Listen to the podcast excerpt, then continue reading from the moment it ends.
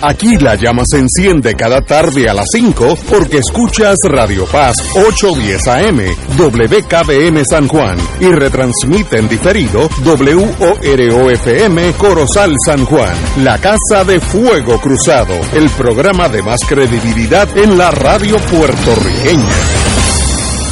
Esta emisora y sus anunciantes no se solidarizan necesariamente con las expresiones que escucharán en el siguiente programa. Son las 5 de la tarde, hora de escuchar Fuego Cruzado, el programa de más credibilidad en la radio puertorriqueña, en las voces de Ignacio Rivera y sus panelistas invitados con su discusión política dinámica e incisiva de los acontecimientos más importantes del momento. Fuego Cruzado comienza ahora.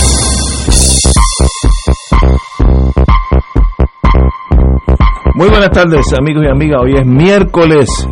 Si tuviéramos en Italia, miércoles, así que estamos aquí miércoles 31 de mayo. Así que liquidamos a mayo. Oye, no dio ni gusto aniquilarlo. Mayo pasó sin pena, nada, nada. Ya estamos en junio. Mañana, cuando, cuando usted vea el sol, ya es junio.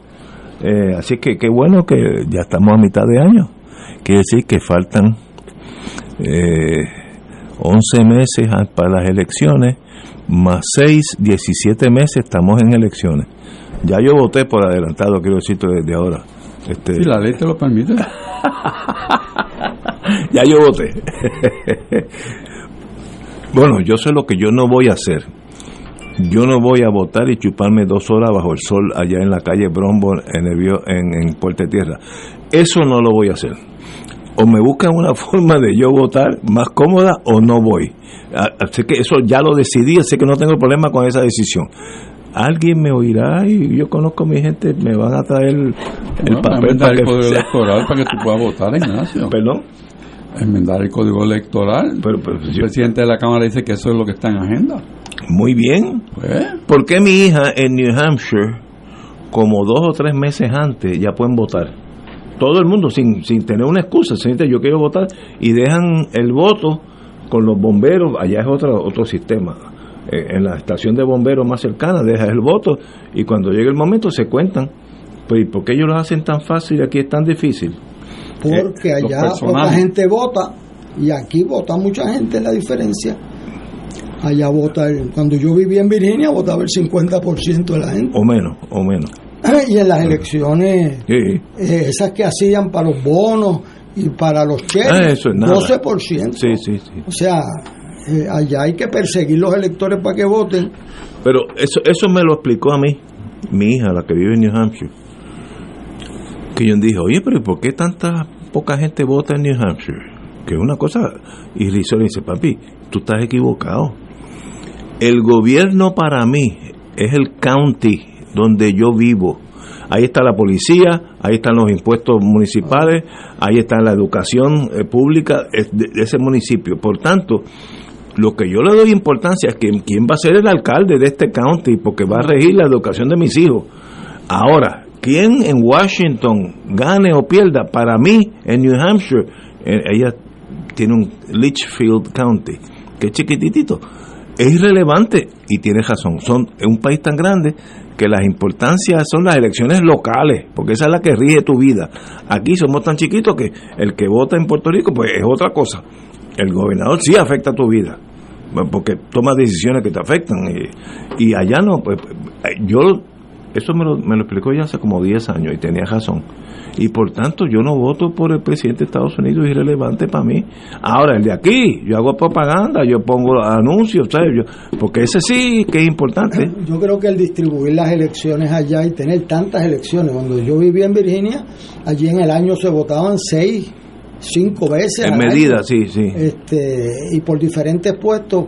Aquí el concentrar las elecciones en un solo día eh, invita a la mayor participación. Eso, por eso ese error de querer distribuir las elecciones en más de una ocasión es un error estratégico y contra el país. Eso me lo explicó a mí Hernández Colón cuando vino la propuesta de, dividir las elecciones en fechas diferentes de los alcaldes y del resto de los funcionarios Él me dijo, yo no le puedo hacer eso a Puerto Rico porque aquí es difícil de gobernar. Si hay elecciones cada dos años, va a haber primaria eh, en otros años. Así que aquí estamos en una campaña total y no hay manera de tomar medidas eh, eh, de limitar gastos o de subir imposiciones. No hay forma porque el costo político es tan alto. Imagínense nosotros lo que hemos llegado sin esa medida. En Estados Unidos, en Estados Unidos vota un 20% menos en las elecciones off-year de la del presidente que en las del presidente. Si aquí se distribuyen las posiciones, va a bajar la participación peligrosamente y eso es un error estratégico. Hay otras enmiendas que sí son válidas, las que se está discutiendo ahora. Vamos a hablar de esa. De que hay una segunda vuelta y el PNP tras una posición, a mi entender, de mucha lógica. Vamos. ¿Por, qué solamente el gobernador? Buen punto. ¿Y los alcaldes? Por eso. Sí, buen punto, buen punto. Oye, buen punto. El que no tenga 50%. Pues vuelve. Pues debe ser todo el mundo. Esa es la posición pública. Yo creo que la privada sabe Dios es otra. Pero esa tienen, a mi entender, un punto muy válido. Y cuando el PNP tiene razón en algo, yo quiero ser el primero en dársela. Porque tiene razón. Este o es bueno para el gobernador y los legisladores también y los alcaldes también, claro que sí. Este, eso es un buen punto, no lo había pensado, pero buen punto. Eso, eso a mi entender es un punto válido en la discusión. Pero es píldora venenosa. Ah, claro, porque los legisladores... Este, Ni para allá voy a mirar. Mira, muchacho. Ni hablar de eso. Pero, y cuando se presenta una enmienda constitucional, eh, tiene que ser primero con mucha seriedad, requiere una de dos terceras partes y, y el país no va a cambiar nada que sea eh, como que tenga una ficha detrás. Eh, ¿Y cómo es posible que sea bueno para los demás, pero no para ti? Eso pues no es sostenible. Estoy de acuerdo. Compañero Rachel. Pues el término en Puerto Rico no es que estamos eligiendo gente por mayoría, sino pluralidad. O sea, es el que más obtenga votos, pero no necesariamente el, la el sistema norteamericano. Y eso tiene que entender. Si es por un voto, ganaste. Por eso, que eso es lo que tenemos que entender, que esa es ese es el, el método. Si tú lo vas a cambiar, pues entonces los partidos lo van a mirar de una manera, algunas personas lo van a mirar de otra. O sea, algunas personas van a decir que bueno, porque yo quisiera que no viviéramos lo que vivimos en los últimos tiempos en Puerto Rico, que nos gobierna una fracción de los votos del país, ¿verdad? Pero es que son las personas que piensan que nuestra ley es de mayoría, que no lo es, es de pluralidad. ¿Okay? Eso es lo que tenemos. Ahora, lo vamos a cambiar. ¿Cuál es el efecto? Hay que enmendar primero. muchos partidos, cuando tú a llegar a la constitución, sea abstractamente mirarlo, y tienes muchos partidos, pues la probabilidad es que en la primera vuelta nadie saque el 50%. Bueno, como ya está pasando. Por eso, entonces, si tiene una situación como tiene Puerto Rico, que dos partidos que sí tienen un poco más que los demás, pues entonces verás a ver quién se agrupa para tumbar a uno de los dos. Porque es que es el resultado del sistema. Entonces, ninguno de esos dos va a querer cambiar. Porque le da frío olímpico. Si se ponen todos juntos van a tumbar que sea. Por eso. E, o sea, que, que, Estoy de acuerdo con ¿Cuál es el resultado? Bueno, pues no, no tocarlo y, y puede decir que el PNP tiene una buena idea, que yo creo que sí, pero yo creo que eso es, eso es bonito para decirlo. Pero cuando tú lo llevas a la práctica, al análisis político de día a día, en la cuestión eh, de, de la supervivencia de los partidos, pues eso es un tema que no, que no, no, no prospera, porque todo el mundo se quiere salvar, se quiere mantener en el poder. En la realidad. es, yo estoy de acuerdo contigo. conseguir dos terceras partes del voto de la legislatura para enmendar la constitución para esto es cero posibilidad, cero. Eso no va a pasar. Así que esta ley más bien es un, una forma de nosotros analizar cómo funcionan otros sistemas. En Europa la segunda vuelta es casi normal en casi todos los países y funcionan. Así que no es algo que tú digas, bueno, si tú tienes eso, se acabó el mundo, llegó el comunismo, todas esas cosas de miedo. No, no va a pasar. Pero nosotros tenemos un sistema que es copiado del Estados Unidos, que ellos le llaman allá cariñosamente winner takes all. El que gana por un voto ganó todo. Y pone todos los jueces y pone bueno, una cosa bien diferente. Pero funciona. En Estados Unidos no hay, no hay desasosiego sobre esta medida. Así es que esto es algo que yo, con la cual yo no tendría problema de ir una segunda vuelta. pues voy dos veces sin coger calor. Fíjate que te estoy, te estoy, desde ahora te estoy diciendo, voy dos veces sin calor. La última vez me chupé dos horas bajo el sol allí en la calle Brombo, en Puerto Tierra, y dije, hasta aquí llegó mi voto abierto. Ahora para abajo es adelantado o me quedo en casa. Eh, pero pero el sistema europeo funciona y hay seguro. Bueno, eh, en Ankara, Turquía, eh, ganó la segunda vuelta. Este señor en, en España van para eso, la segunda vuelta. Qué bueno, Sí, sería bueno ese sistema aquí, tal vez, pero prácticamente es imposible que pase, porque los intereses creados no quieren que eso cambie.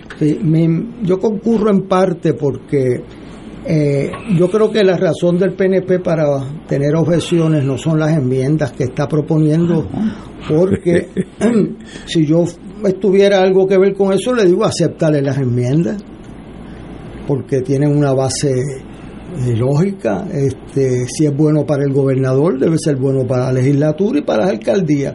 Las alcaldías enmendar la ley de municipio y lo otro es enmendar la constitución para los legisladores. Entonces el PNP trae el punto. Eh, oiga, ¿por qué eh, eh, es bueno para el gobernador y no para los legisladores? Muy buen punto. Es un buen punto, excelente. pero yo creo que el Partido Popular debe cogerle la palabra y decir tienen razón. Y vamos para adelante. Y vamos ahora para que todo el mundo tenga este 50% más de los votos. Muy bien, vamos por una segunda vuelta, claro. Como tú bien dices, pues todo el mundo desde el center field, este, uno le dice, ¿por qué no le tiraste esa bola? Este, es en el cajón de bateo, ¿eh?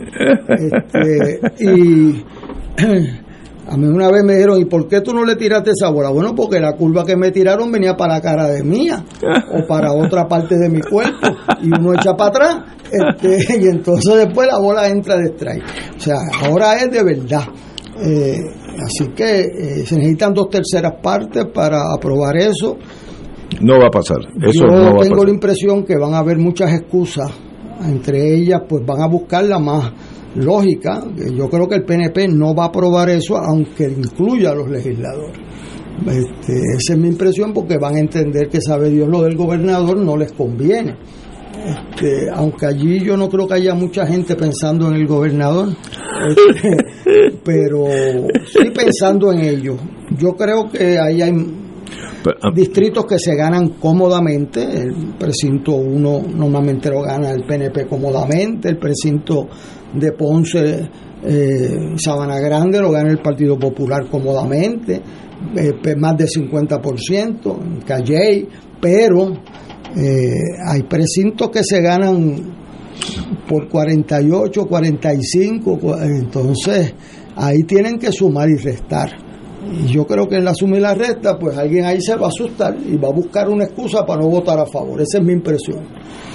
A mí un amigo mío, estadista puro toda una vida, estudiamos leyes juntos y es un estadista serio y buena persona. Me dice, mira, eso es una trampa para el PNP, porque llegar al 50% hoy en día no es fácil para ningún partido. Vamos a partir de esa premisa. Pero hay más en común entre los populares, los independentistas y los victorias ciudadanas. En una segunda vuelta se unen y le ganan al PNP, siempre no ganaría el PNP nunca. Si no, si no gana por más de 50, perdería las elecciones. Porque los otros tienen más en común con ellos mismos que con el, con el movimiento estadista. Y no es una idea loca, hay que pensarla. Hay que, hay que sumar el quinto. O sea. Eh, ¿Cuál es el quinto? Ah, ah. dignidad, dignidad. Sí, sí, sí. Que está por siete. Lo importante aquí no es multiplicar, sino sumar. Este, eh, eso se presta a muchos análisis. Yo creo que al país le convendría eh, tener una segunda vuelta. Eh, claro, eso pues yo le veo dificultades en términos de que hay gente que va a hacer esos análisis, a mi entender, pues no siempre correcto y los análisis aquí se hacen para la próxima elección en vez de para siempre. Y ese es un problema. Una manera de bregar con eso es no ponerla de vigencia inmediata. Este, y eso pues... ¿Qué quiere decir eso? Explícate. Sí, pues mira, tú vienes y haces una enmienda constitucional que aplica dentro de seis años, ocho Veo, años. veo, veo. Entonces, los, eso se ha hecho en el mundo con el fin de evitar que se sientan amenazados los incumbentes este, o cambios bruscos Entendí. etcétera, en los sistemas. Este sistema que es el inglés, el inglés es un sistema de mayoritario y geografía que tiene una gran ventaja que señalaba Luis Negrón López, decía, mire, en el sistema proporcional se juntan los votos de los partidos en las grandes ciudades y los pueblos pequeños no van a tener representación en la legislatura. Por lo tanto, vamos a hacer una mezcla, que haya un alto número de votos por acumulación, son 11, eh, y, pero se mantienen los distritos representativos y senatoriales para que la gente de los diferentes sectores del país eh, participen. Y Negrón lo decía con mucha razón porque él era senador por el área de Mayagüez, porque Sabana Grande pertenecía a Mayagüez, este, y era cuando Aguadilla tenía su distrito, ¿verdad? Y, eh, eso, eh, la representación geográfica, eh, para mí es un punto sumamente válido, porque si no, imagínense, la vicepresidenta del Senado es de Jayuya, yo le aseguro que en una cuestión por acumulación es bien difícil bien difícil, salvo que tú seas una líder fémina de Puerto Rico, sacar de Jayuya un senador, eh, un representante por acumulación. Pero cuando hay un distrito que incluye esos pueblos, pues aumenta mucho la proporción y, y la cantidad de líderes que pueden venir a la legislatura con intereses diversos, que es lo que se pretendía en eso. Así que yo eh, veo esa medida como una buena para la democracia, le veo eh, una discusión muy muy cercana al pecho a los legisladores y ese tipo de cosas no pasa sin un esfuerzo de buscar eh, consensos de verdad. Eh, vi la posición del Partido Popular, vi la posición del PNP. Eh, me estuvo que el PNP buscó una buena razón para no decir lo que siente, que es que esa medida para gobernador no le viene bien a ellos. No le viene Esa- Pero eh, la manera, el poison pill es meter los legisladores. Sí, y ahí se trancó el sistema. Y ahí se tranca porque para dar las dos terceras partes necesitan del PNP. Entonces, yo veo que es una medida inteligente del PNP porque van a buscar una excusa vendible y no están forzados a decir la realidad, que es que ellos piensan que en este momento en Puerto Rico, donde el PNP sacó 33%, imagínate 67% del país en contra del gobernador. Eso es bien difícil sostenerlo. Entonces, pero al meterle los legisladores, eh, entiendo que tienen una defensa muy buena para sus intereses en términos de explicación. En términos de la realidad, muy mala para el país. Vamos a una pausa y continuamos con el compañero Richard. Fuego Cruzado está contigo en todo Puerto Rico. Cuando tengas una emergencia y quieras que te atiendan rápido, tu alternativa es San Juan Health Center. Tenemos una sala de urgencias con cómodas facilidades y accesible en la esquina de la Avenida de Diego y la marginal Valdoriotti de Castro en el corazón de Santurce. Nuestro horario de servicio es de 7 a.m. a 7 p.m. de lunes a viernes. Contamos todo el tiempo con un staff de médicos y enfermeras altamente capacitados para atenderte. Te brindamos diagnósticos certeros con el servicio más confiable. Llámanos al 787-977-7575 San Juan Health Center, donde más rápido atenderemos tu urgencia de salud. Celebra en grande los logros de tus seres queridos en el restaurante Mar del Caribe, donde contamos con amplios y acogedores salones para reuniones familiares o corporativas. Restaurante Mar del Caribe te ofrece un variado menú y la mejor comida internacional, exquisitos cortes de carne, oso buco, cabrito, chuletón de ternera, gran variedad de mariscos y pescados, langosta, rodaballo y bacalao. Restaurante Mar del Caribe, calle Loiza 2444, Punta Las Marías, 787 545-5025. Restaurante Mar del Caribe, tu mejor opción para comer bien. La tecnología avanzada al cuidado de su salud tiene un nombre. Advanced Imaging Interventional Center. Siempre con innovadores servicios en radiología diagnóstica y un personal certificado brindándole confiabilidad con resultados más certeros en todas sus pruebas. Ofrecemos MRI, tomografía computadorizada, angiografía digital, neuroradiología, sonografía y ahora con nuestro nuevo servicio avanzado de PET-CT para pruebas de alta eficiencia. Advanced Imaging, edificio Arturo Cadilla, Centro Médico San Pablo Bayamón, 269-2442. El Colegio San Pedro Mártir de Verona anuncia su matrícula 2023-2024 desde prekinder hasta cuarto año. Acreditado por la Middle State Association y el Consejo General de Educación, ofrece laboratorios de ciencias y matemáticas, pizarras interactivas, recursos tecnológicos con laboratorio de computadoras y biblioteca, entre otros. Respaldado por un amplio programa deportivo. Descubre lo nuevo en un gran centro educativo en Guaynabo. Colegio San Pedro Mártir de Verona. 787-720-2219. 720-2219. Radio Paz te ofrece el mejor motivo para levantarte temprano y disfrutar el comienzo de un nuevo día de lunes a viernes con Enrique Liboy y Radio Paz en la mañana. La dosis perfecta de noticias, deportes y éxitos musicales de todos los tiempos, humor y curiosidades, calendario de actividades y tus peticiones musicales por el 787 300-4982. Conéctate con el 810 AM de lunes a viernes con Enrique Liboy y Radio Paz en la mañana. Y ahora continúa Fuego Cruzado.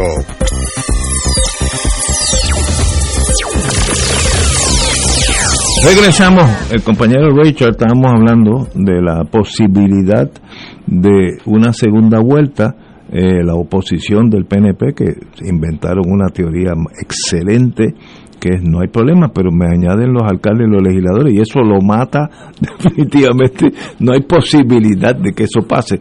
Pero la teoría en sí, ¿cómo tú la ves? La teoría en sí es, es buena, no hay duda. Y pienso yo, un poco dice Héctor Luis, que si es una cosa buena, pues todo el mundo le debería tomar la palabra al PNP y decir, vamos todos juntos, Mataderia y líder, a ver si el gas pela.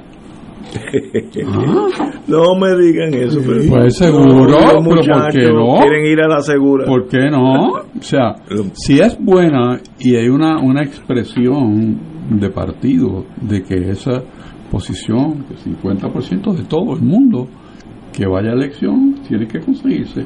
Y si no, pues a una segunda vuelta. Bueno, pues todo el mundo. Así es. Todo el mundo, todo el mundo. Todos los partidos a, a, una sola voz. Vamos a hacer esto. Eso sería maravilloso para este país. Sería la primera vez que yo no sé cuántos años salían las estrellas. porque si to, todo el mundo está diciendo eso mismo, ¿ah? ¿Ah? Todo el mundo. Y de pronto el PNP dice algo y ¡plup! muti, callado. Entonces, claro, la, la perspicacia eso fue como yo mencioné, yo mismo, un poison pill. Bueno, sí, pero vamos a revertir ese poison pill y hacerlo, o sea, vamos a suscribir esta idea, perfecto. Vamos con el proyecto y vamos a aprobarlo. Y si te tiembla el pulso, pues esto es para aquí a cuatro años. Pero ¿y la gente que ganó por 15 votos en adjunta? Y sabe que si va a una segunda vuelta va a perder. Ese ¿Pero por qué va a perder? A no, no, porque él, compara los votos que fueron eh, en contra de él, que son netos, más los del PIB o lo que sea, victoria, no, victoria. Y yo, no, no, yo gané por 15 votos, yo no voy a una segunda vuelta, no, voy a quedar desempleado. Así de sencillo es la, el análisis de mucha gente, así de sencillo es. Por eso es que yo creo en la, la tesis de Héctor de distancia lo de los incumbentes. Oye, bueno, pues eso es una buena. Eso, pues, no había pensado eso. el principio, y entonces el que está allí votando, pues le da seis años o le da claro. eh, diez años. Yo no tengo problema con eso, pero salvaste el principio. ¿Seguro? Y salvaste a los incumbentes que no tienen que preocuparse por los 15 votos tuyos. No te tienen que contratar de abogado, fíjate. De esa, de esa manera, todo el mundo probablemente diga que sí, porque eso le toca pagarlo a otro. A otro. Pero fíjate, yo no había oído eso hasta este momento y es una cosa lógica. Vamos a hacerlo aquí a seis años. Así que el que vote ahora, el alcalde se ganó por 14, va a seguir ganando por 13, pero va a ser alcalde. Así que él no tiene problema. Eh, son los otros, los de aquí, una generación. Buena, buena análisis, excelente. Eso este programa. No, no, no. Qué bueno. Yo no tengo problema del sistema europeo de una segunda vuelta. Nunca tengo problema. Voy, voy, voy dos veces y gana el que saca más, más de 50. Ahora, ahí hay unas alianzas que se pueden, pueden cambiar el, el, el carácter de un gobierno. Sí. así que con eso los que son ideólogos tienen que pensar si yo gano por 49% y voy a una elección, los otros si se agrupan van a tener 51. Por tanto, yo voy a perder esa gente para moverlos de ahí hay que sacar con bulldozer, sacarlo. Esa gente no van a, a, pensar que, que esto va a ser ley. Pero el, el, hecho de que no es de inmediato le quita. Eh, eso, le quitan la, la inmediatez. Sí sí sí, sí sí En eso, no había oído eso, oye, pero excelente, excelente idea.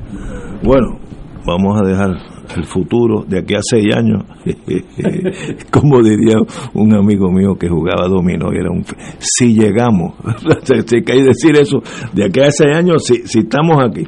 Bueno, el amigo, que puede ser hijo mío, Pablo José Hernández, le da forma a su agenda en Washington. Como todos sabemos, pues Pablo José es un candidato a la candidatura de comisionado residente en Washington por el Partido Popular y ha, sido designado secretario de Asuntos Federales e Internacionales en el PPD por el nuevo presidente. Así que obviamente la juventud está empezando a permear la estructura del Partido Popular, que eso siempre es bueno. La juventud tiene buenas ideas y, ansias de, de hacer cosas. Mussolini decía, ay, perdonen los que son italianos, la chatevi y Juventudine fare, dejen que los, jóvenes, que los jóvenes hagan las cosas. Y tiene razón, hay, que pasar la batón y que los jóvenes con esa estamina, que no se cansan, pueden trabajar dos días corridos eh, y seguir eh, echando para adelante. Y este señor, eh, señor joven, Pablo José, vive en Washington, no sé si va ahora cuando se acerque las elecciones se mudará full time a Puerto Rico, pero él vive, reside en Washington, por tanto ese mundo se le hace bien cómodo, es totalmente bilingüe, las mejores universidades del mundo, literalmente, un ganador. ¿Es una buena idea o no? Yo, yo mirándolo desde afuera, yo creo que es una buena movida del Partido Popular tener este tipo de joven ya en la estructura del poder. El presidente también es joven, así que estoy viendo un cambio peligroso para el PNP de juventud y eso es hay que tenerle cuidado porque la juventud a la larga se queda con el mundo. Compañero. Bueno, yo creo que en la designación de Pablo José, que le habían anunciado, yo creo que los tres candidatos a la presidencia, es una noticia bienvenida porque eh, uno de los errores de Puerto Rico es esperar las elecciones para hacer los movimientos. Entonces, tú no estableces relaciones porque tengas un título. Eso lo he visto yo en múltiples ocasiones. O sea, tú tienes que irte ambientando, conociendo el staff. En el Congreso se da algo muy diferente a la mayoría de los casos en Puerto Rico, y es que hay un staff permanente allí. Yo voy a un, por ejemplo, el, el staff de las cuestiones financieras, ese staff llevan 25 y 30 años allí los republicanos y los demócratas y se llaman por teléfono y que tú eh, has hecho números sobre esto, o sea, un staff que está allí, un staff permanente, ¿sabes? Este, y tú los ves porque son personas que no, que no son jóvenes, los staffers. Tienen gente joven, pero tienen gente allí que han estado mucho tiempo en el Congreso. Esa gente muchas veces, eh, los legisladores, eso lo he visto yo, le preguntan al staff cómo voto en esta medida y el staff es el que le dice y no tiene que ser Diane Feinstein para eso. Este, y eso hay que relacionarse, hay que conocer los grupos que tienen influencia, los lobbies importantes que te vayan conociendo. Ya Pablo empezó a visitar eh, legisladores eh, de, de, Partido Demócrata, empiezan a conocerlo. Eh, y eso es importante. O sea, yo, yo creo que en los últimos 10, 15 años el Partido Popular se alejó de Washington, del day to day, de tener allí presencia. Creo, tú sabes de eso más. más bueno, que han tenido lobbies y eso, pero se descuidó esa plaza peligrosamente. Eh, y es una plaza que tiene ahora mismo el presupuesto de Puerto Rico son 10 millones 10 billones de pesos y el de los fondos federales son 80 así que, eh, solamente alguien que está fuera de esa realidad se le ocurre decir fuera los fondos federales de Puerto Rico porque con eso vive gran parte de nuestra población. Y veo gente proponiendo eso este, porque eso suena bien en la radio. El pobre Ignacio ha tenido que bregar con eso cuando le dicen que los americanos no han hecho una sola cosa buena en la historia. Este, el fanatismo igual que cuando lo dicen al revés de otra gente, ¿no?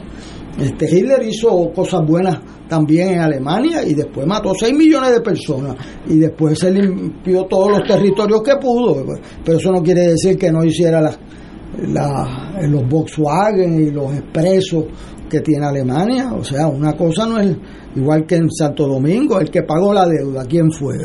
O sea, pero aquí hay que tener mucho cuidado y yo doy la bienvenida, no solamente Pablo, Pablo eh, configuró un equipo que lo ponen en el periódico de alrededor de 20 jóvenes, yo conozco a varios de ellos, entre ellos conozco a, a Saritza Rivera, que es posiblemente uno de los jóvenes más, de, más brillantes que yo he conocido en mi vida y más elocuente. Eh, yo me recuerdo cuando presentaron el libro de Santiago Polanco Abreu, que ya se memorizó eh, su ponencia y fue una cosa espectacular.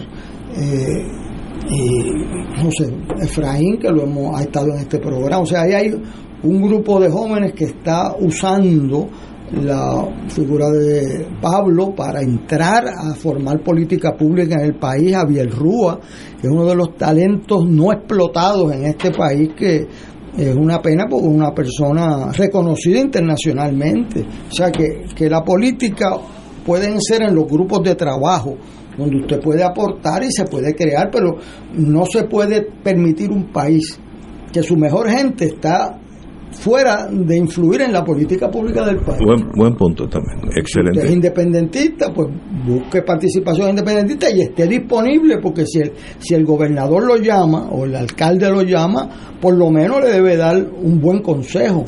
Yo me recuerdo en particular unas instancias en el gobierno de la capital que eh, cuando hubo el comité de transición yo tenía tres vicealcaldes anteriores de diferentes partidos, ninguno era mío, nosotros llevamos 20 años fuera de San Juan. Y me dijeron, hay un muchacho que creo que es independentista en presupuesto, que es lo mejor que hay. Y eso me lo dijeron los tres. Ah, pues se, se queda. Rafael Fernández y yo lo recluté, pues ah no, voy a, ah, porque no es de los míos, a mí No me interesa un pico que sea de los míos para que me cuadre el presupuesto, que era difícil de cuadrar, ¿verdad? El secretario de salud, eso me recuerda lo que le dijo, me lo contó un compañero mío de la reserva, familia de Arbona, que el Muñoz Marín lo llamó al doctor Albona. Le dijo, mire doctor, yo quiero que usted sea secretario de salud. Y entonces el doctor Albona dijo, ay, perdóneme, pero don Luis, es que yo no soy de su partido. Y entonces don Luis, pero yo no te estoy llamando para la tribuna, mijo, para eso estoy yo. Yo lo que estoy como secretario de salud, que yo no sé nada de eso.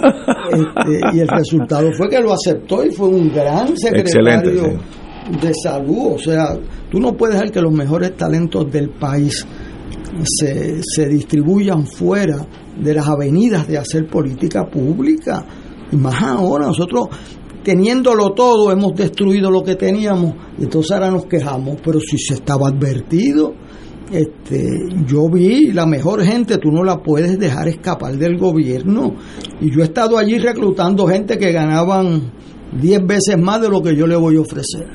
Y, y yo le decía, bueno, pero tú, ¿qué tú le vas a contar a tus nietos? Que amasaste dinero y que cuando te ofrecieron una oportunidad para cambiar el rumbo de la salud en este país, que saliste corriendo a defender tu dinero. Eso tú se lo vas a contar a tus nietos Buen punto. y salían afuera y decían empiezo el lunes. Y cuando se me acaben los chavos que tengo ahorrados, me voy. Y dentro de dos años y medio, ya estoy aquí, no voy a perder la casa y se iban. Este, y la de la vivienda, Hernández Colón me llamó, oye, ¿cómo es que tú consigues secretario de la vivienda y yo no? Ay, ¿usted quiere que yo le explique también? porque yo sé lo que va a pasar mañana, que me los va a llevar. Porque en Puerto Rico hay una vena de servicio, de entrega, que tú tienes que sacar la flote para reclutar la mejor gente para el país y el que hace, mire, Puerto Rico tiene ahora mismo decenas de miles de viviendas abandonadas. Es correcto. y se pasa construyendo viviendas nuevas. Lo que hay que hacer es rehabilitar las viejas porque te están depreciando el valor de las viviendas vecinas. Pues, eh, ¿a quién tú vas a traer para eso? Pues alguien que conoce el campo. Entonces tú le vas a preguntar, oye, ¿de qué partido es usted? Usted averigua.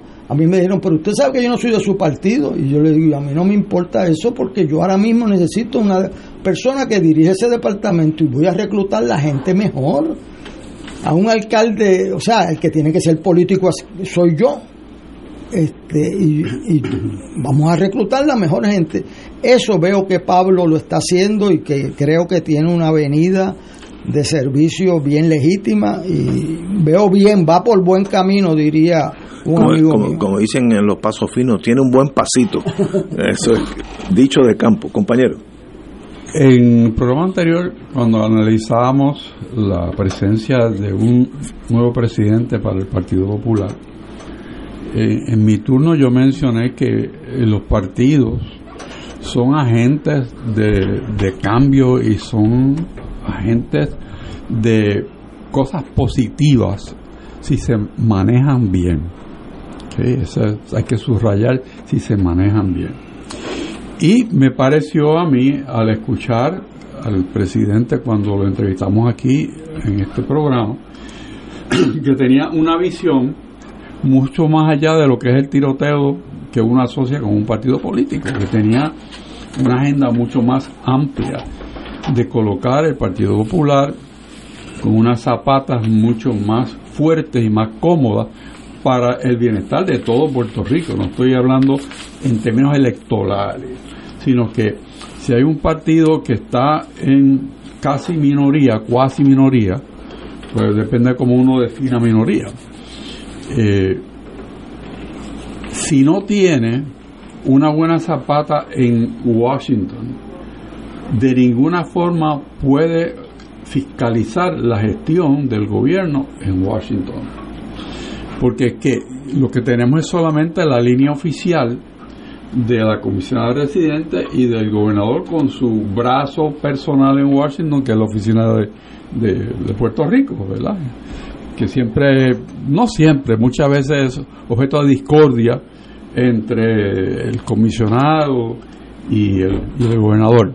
Eso ya, eso yo lo conozco, lo lo he vivido cuando estuve en el gobierno, que eso era una garata constante.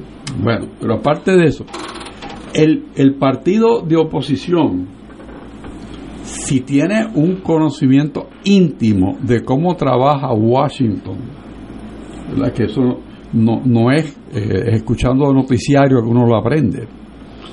Realmente los intestinos de la cosa de cómo trabaja tanto el Congreso como la rama ejecutiva y cómo se coadyuva ese sistema y se puede impactar entonces ese partido que lo que tiene es un frente o un buró, como le queramos llamar, en Washington, esa presencia, pues puede apuntalar para que Puerto Rico tenga un mejor eh, pedazo de lo que es la acción del Congreso de los Estados Unidos y el presupuesto de los Estados Unidos e insertarse en las corrientes que se estén dando en el gobierno de Estados Unidos y del gobierno permanente de Estados Unidos. Suena como Juan Manuel está vivo, pero realmente eso existe. Existe un, un gobierno permanente en Estados Unidos de, las, de los think tanks, de las fundaciones, etcétera, que también generan y, y, y gestionan cambios de política pública en Estados Unidos que a la larga nos impactan a nosotros.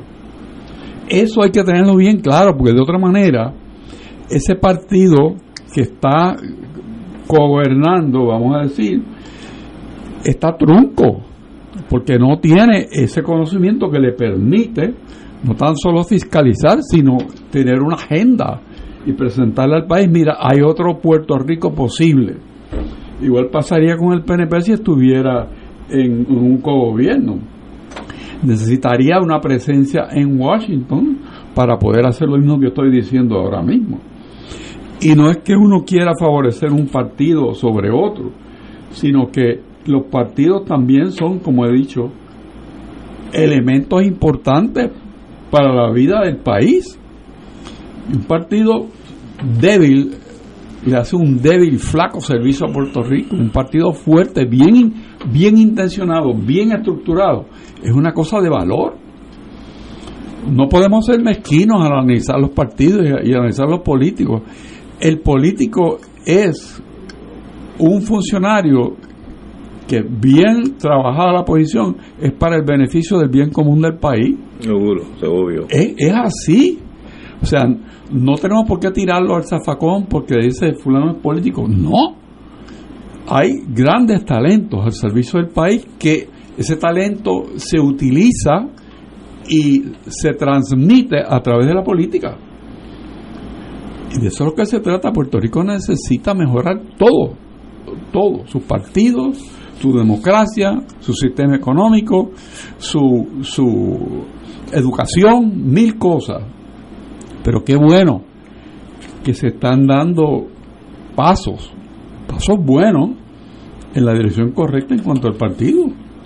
Yo eso lo veo, si lo miro como de, punto de vista que los intereses particular, una buena movida, están jugando el béisbol correcto. Ah, que lo sacaron de auto en segura. Sí, pero tenían un, un, corredor entre primera y segunda. Si no, no llegan a primera. Así que, qué bueno.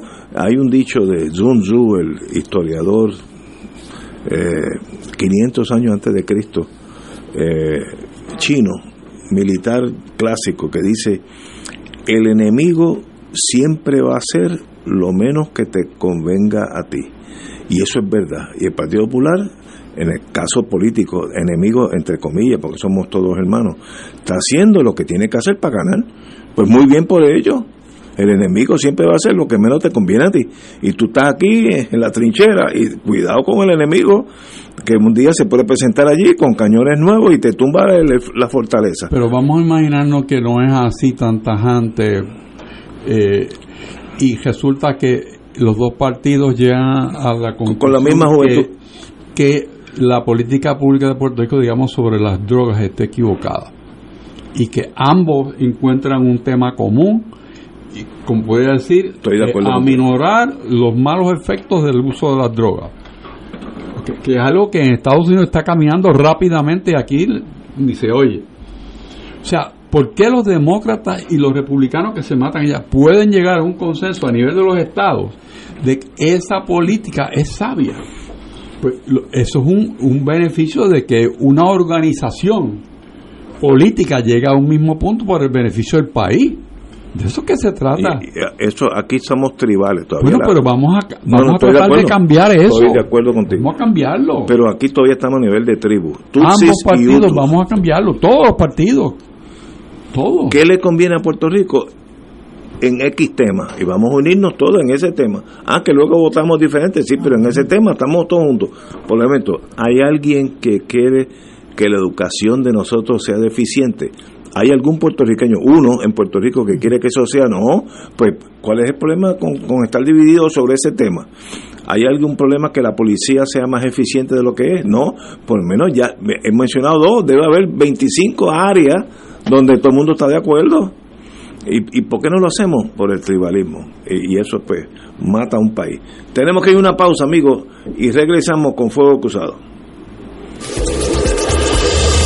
Fuego Cruzado está contigo en todo Puerto Rico. Oro 92.5 FM te invita al viaje Ruta del Vino Italia del 14 al 29 de octubre del 2023. Visitaremos las ciudades de Roma, Siena, Florencia, Venecia, Verona, Génova, Turín y Milán. El viaje incluye catas de vino en bodegas de la Toscana y Piamonte, traslados aéreo vía Iberia, hoteles cuatro estrellas, todos los desayunos, algunos almuerzos y cenas, autobús con aire acondicionado, guías, impuestos y cargos hoteleros. Información Culture Travel 787 569-2901 y 787-459-2025. Nos reservamos el derecho de admisión. Culture Travel, licencia 152AV90. El movimiento de retiros parroquiales Juan 23 le invita a la nueva temporada de su programa De Colores con Juan 23. De lo que abunda el corazón son tus redes. Lucas 6:45. De, de Colores con Juan 23. Todos los lunes desde las 7 y 30 de la noche por Radio Paz 810 AM, Radio Paz 810.com y por Facebook Live del Movimiento Juan 23 de la Arquidiócesis de San Juan. Hermanos y hermanas, les saluda el Padre Milton y quiero agradecer a todos los que se hicieron parte de nuestro Radio Maratón a hablar con el corazón, la verdad y en el amor. Gracias por sus aportaciones y sus donativos. Los que lo hicieron por su tarjeta de crédito, muchas gracias. Pero los que pidieron recibir la boleta, recuerden que cuando reciban esa boleta deben enviarla de vuelta con su cheque o su giro postal para que esa promesa se haga realidad. Que el Señor siga multiplicándoles abundantemente esos dones, esos regalos que nos han dado y que continuemos promoviendo la misión de Radio Paz donde quiera que nos encontremos. Y si todavía no lo pudiste hacer en el momento de Radio Maratón, entra a TH Móvil, búscanos como Radio Paz 810 en la sección de pago a negocios y escribe Radio Maratón en el comentario y con ello apoyarás la misión de Radio Paz en la Iglesia Católica en Puerto Rico. El Consejo de Acción Social Arquidiocesano CASA presenta su programa radial Casa de Todos, difundiendo el mensaje de la doctrina social de la Iglesia cada martes a las 11 de la mañana por aquí por Radio Paz 810 AM. Conoce este instrumento que utiliza los valores y principios del Evangelio para analizar nuestra actualidad social. Velamos por la dignidad del ser humano. Casa de Todos, martes a las 11 de la mañana, por aquí, por Radio Paz 810 AM.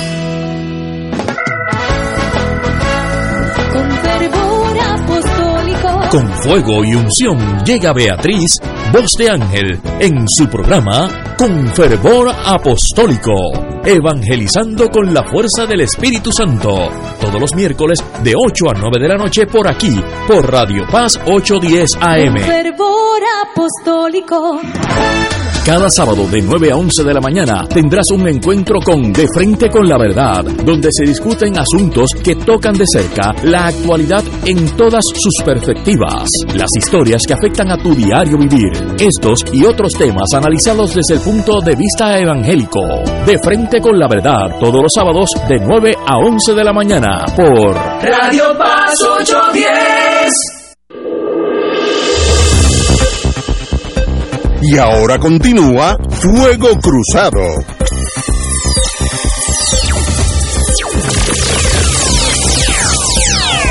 Amigos amigas, en estos días tuvimos un encontronazo allá en la legislatura entre el señor secretario de Justicia, el Domingo Emanuel, y amigo de muchos años, y una legisladora, se me olvida el nombre ahora, pero eh, de las que tienen que ver con ese mundo de, restringir los derechos de la mujer, etcétera, etcétera.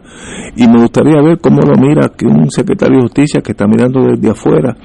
Eh, esa era la forma de proceder. Hay mucho, mucha gente que dice que sí, esa era la forma. Hay otros que dicen que ya era tiempo de ignorarla y, no, no, no darle eh, vela a, esa, a ese entierro, pero hay otros que dicen que era tiempo que alguien la pusiera entre 3 y 2. No sé, compañero Héctor Rachel.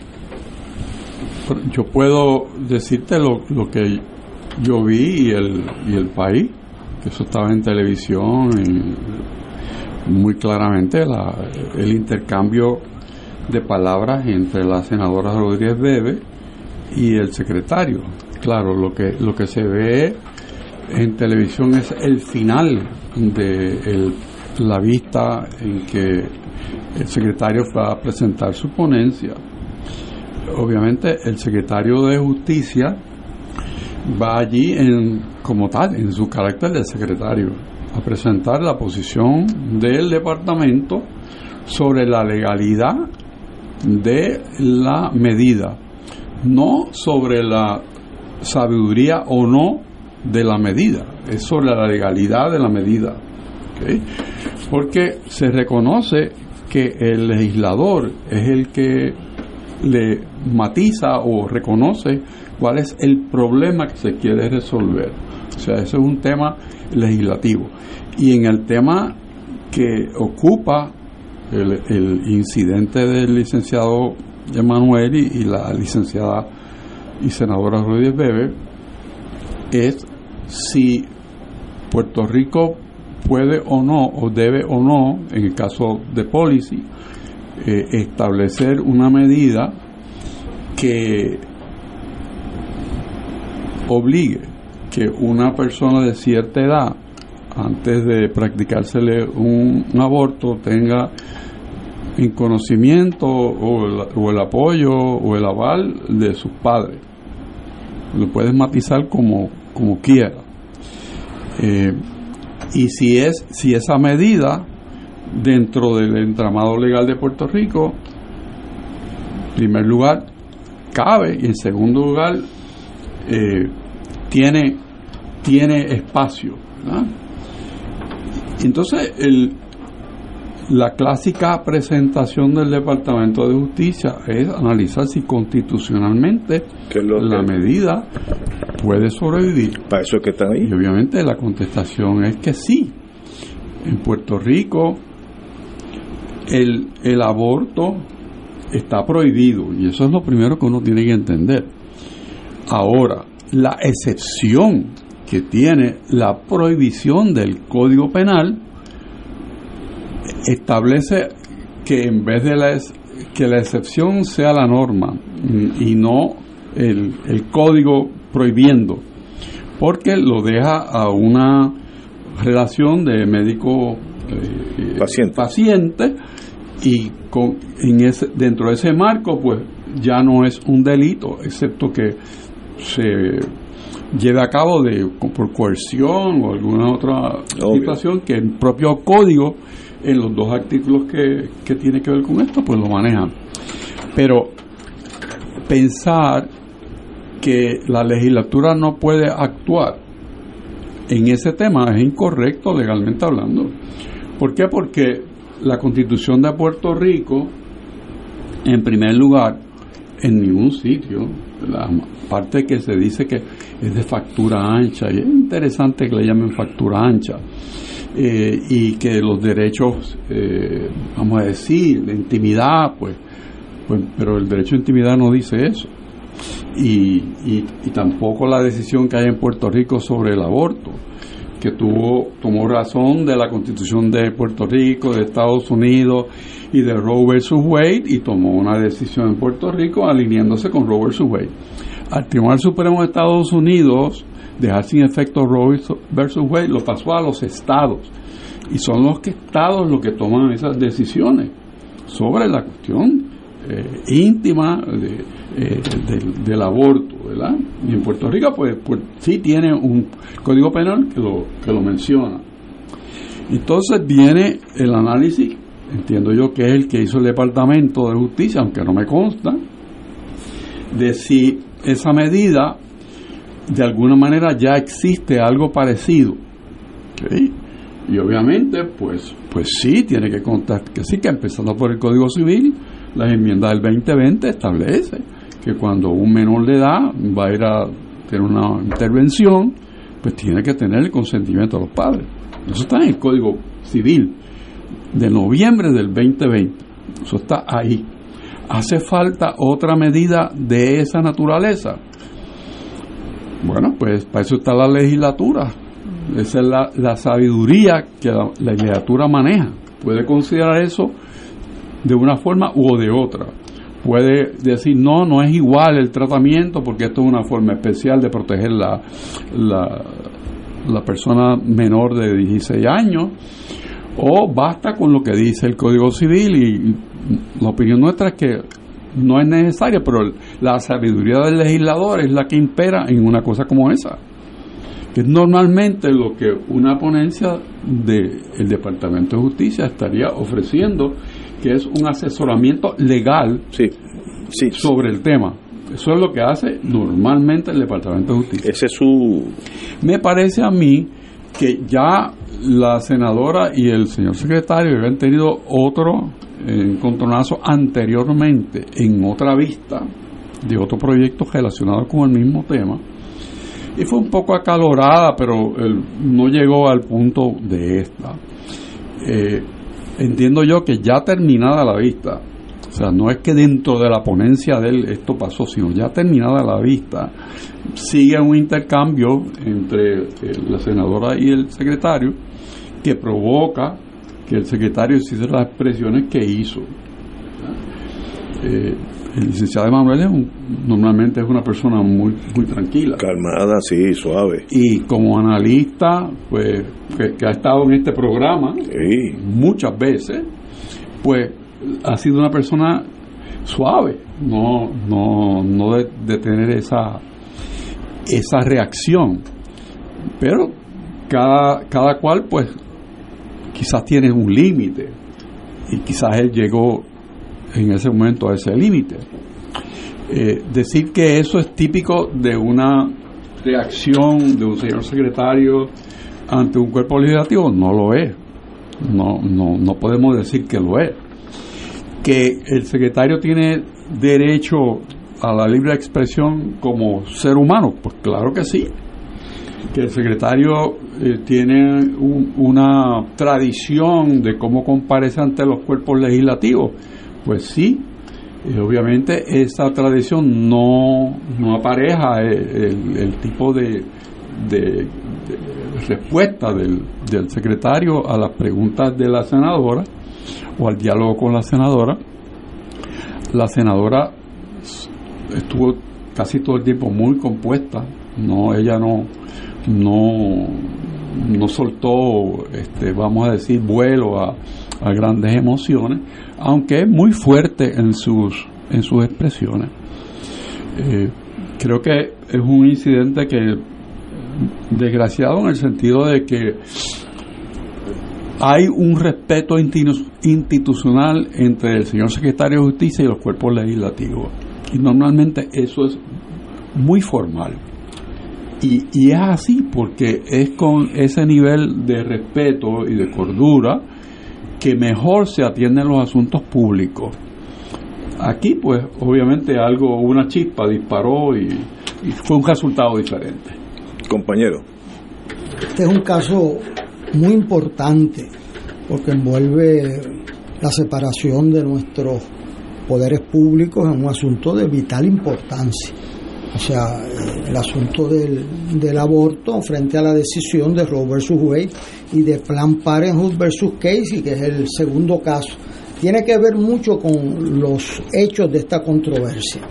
En Planned Parenthood, el Tribunal Supremo de Estados Unidos se confronta con la prohibición o el requerimiento de que un aborto a una menor de edad requiere el consentimiento de los padres y lo declara inconstitucional frente a que había unas medidas que en casos por excepción podía la menor ir al tribunal y ahí el juez le podía dar permiso para el aborto sin que sus padres supieran nada. supieran nada. El tribunal adopta eso como la medida del Tribunal Supremo de los Estados Unidos que ahora pues queda a la discreción de los estados. Yo creo que es una discusión válida en derecho y es una, o sea, hasta dónde llega el derecho de la intimidad constitucional de Puerto Rico si llega al punto de eh, que llegó el Tribunal Supremo de los Estados Unidos, de decir que hay una excepción para que una menor vaya donde un juez y el juez la autorice a practicarse un aborto porque vuelve su salud eh, sin ir a los padres. Eh, y otras personas como este proyecto y la senadora requieren que uno de los padres consienta. Eh, yo creo que la posición puede ser, y creo que fue, que el derecho a la intimidad no cobija esa, ese requerimiento de los padres y que pueda haber una alternativa juez que era la posición hasta hace unos meses del Tribunal Supremo de los Estados Unidos. La senadora tiene otra posición por razones de su visión, ¿verdad?, de la política pública en estos casos. A mí me eh, me preocupó que cómo se ha desarrollado esta controversia. Yo creo que el señor secretario, a quien conocemos por ser una persona muy balanceada y moderada, perdió la tabla, por el tono de las preguntas, por el incidente, la manera que se desarrolló, lo que fuera. Y le dice que si la legislatura eh, se vuelve loca, le va a poner, este, le va a cubrir los ojos a las mujeres y le va a poner un cinturón de castidad. Eso pues provoca que entonces la senadora y su partido pues pidan la renuncia del secretario. Yo creo que fue un error del secretario interpelar la senadora en este caso de esa manera. Yo creo que él puede tener razón en entender que el, derecho a la intimidad pues cobija el que pueda ir donde un juez y hay otras personas que entienden lo contrario. Eso es un issue de política pública muy serio, donde personas serias pueden diferir.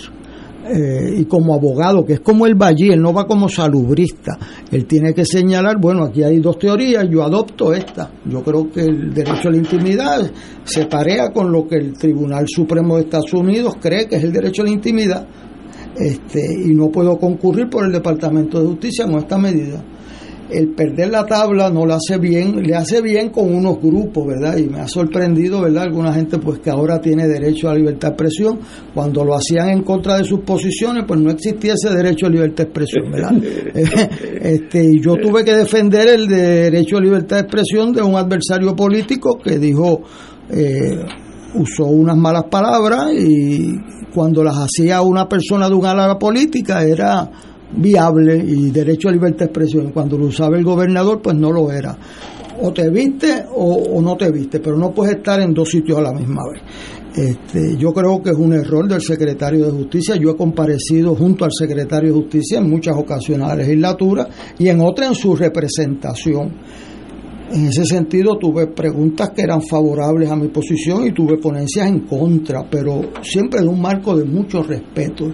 Yo no recuerdo en ninguna vista que yo estuviera, con excepción de la del Código Electoral que terminó a, a marronazo limpio allí y un senador que saltó por las mesas para darle a otro senador y no lo cogió porque lo hubiese matado yo creo este eh, que ahora es juez eh, el, senador que brincó este salvo esa vista del código electoral en el 77 todas las demás han sido muy respetuosas este y yo creo que eso es lo que aunque no es bueno para la grada es lo que hace país que los poderes públicos puedan sostener diferencias de manera respetuosa. En este caso, yo creo que la ponencia posiblemente sea la correcta, el exabrupto no le hace bien al país. Estoy de acuerdo con ustedes.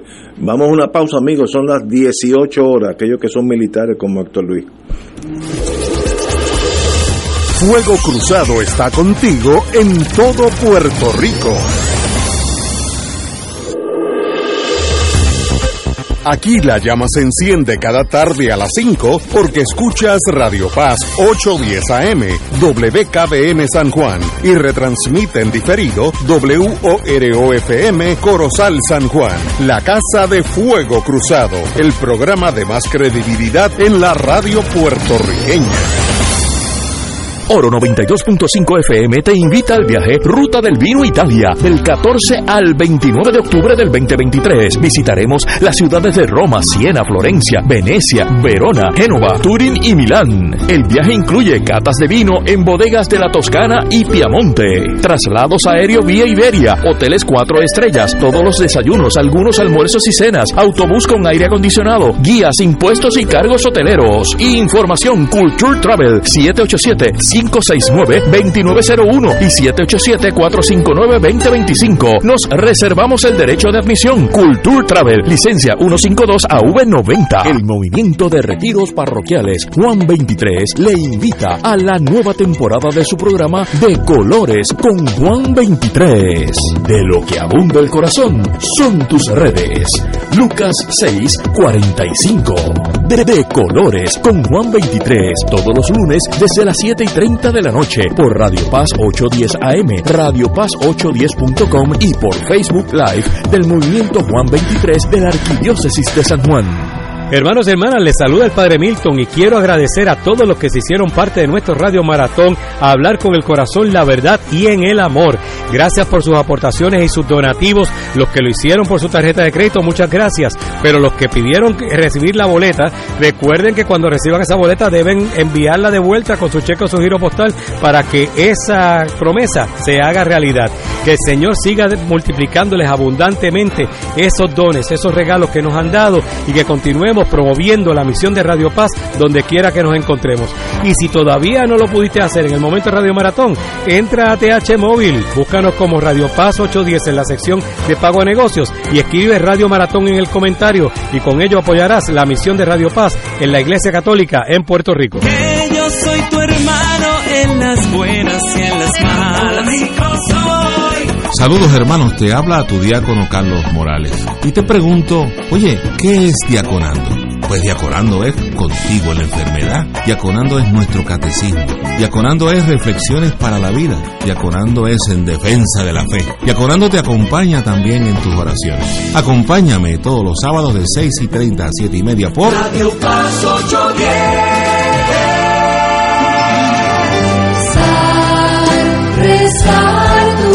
Rosario, tu santo rosario,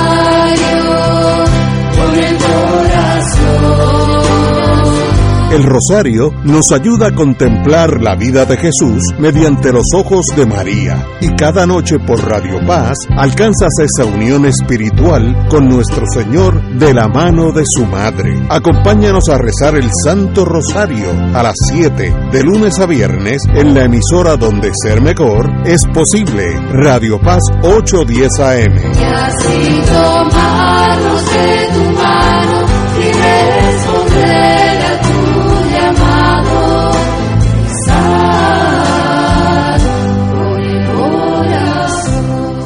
La familia, crisis y soluciones con la doctora María Teresa Miranda, psiquiatra de niños y adolescentes, comparte sus conocimientos y plantea recomendaciones realistas para una mejor sociedad. No te pierdas los jueves a las 10 y 30 de la mañana, la familia, crisis y soluciones dentro del programa Buenos Días Familia por Radio Paz 810 AM, donde ser mejor es posible. Y ahora continúa Fuego Cruzado. Amigo amiga, tengo una noticia que es lo más bonita. Por primera vez en Puerto Rico es la sede del Congreso Latinoamericano y del Caribe de Caritas, entidad sin fines de lucro comprometido con las necesidades apremiantes que viven las comunidades, especialmente en tiempos de necesidad por desastres naturales y pandemia. Caritas actúa como el brazo caritativo de la Iglesia Católica y ha tenido una presencia constante por más de 50 años. Yo tengo un pariente que estuvo en Kosovo cuando aquello estaba prendido en candela y me dijo que él vio un camión blanco con las letras Caritas, así que habla muy bien porque en tiempos de necesidad es cuando uno necesita de la Iglesia Católica. Eh, la inauguración de, este, de esta reunión se celebró hoy, 31 de mayo, en la Sala de los Espejos de la Casa España, con la participación de obispos, arzobispos y representantes de varios países de la organización. Así que a estos visitantes, bienvenidos a Puerto Rico y qué bueno que están aquí en Caritas, que no hay nada negativo sobre esa obra de caridad hacia el ser humano. Bueno, como usted es secretario de Justicia, coacusado tendrá que restituir 876.639, dice malversado, pero es hurtado, robados a vivienda. Eh, eh, Fiscalía Federal va a, va a solicitar una sentencia de 36 a 46 meses de cárcel. Y estamos hablando del ex director de finanzas de la compañía American Management and Administration Corporation, David Vélez Hernández. Podría pagar en plazos los 876.639 dólares que acordó restituir como parte de un acuerdo con Fiscalía para hacer alegato de culpabilidad por su participación en el mismo esquema que aceptaron haber formado parte los hermanos Walter y Eduardo Pierluisi y CERN primos del gobernador, eso es irrelevante. Así lo confirmó el licenciado y buen amigo y excelente abogado Juan Ramón Acevedo.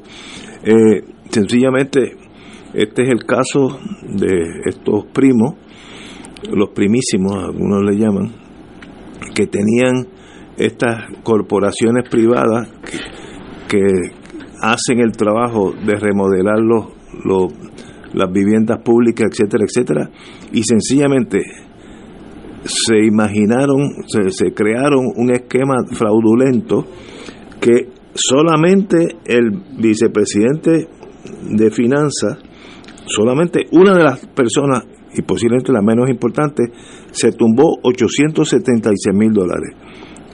El, el, contable, te digo, el vicepresidente de contabilidad, pero es contabilidad. Como fui fiscal, yo sé lo que quiere decir eso.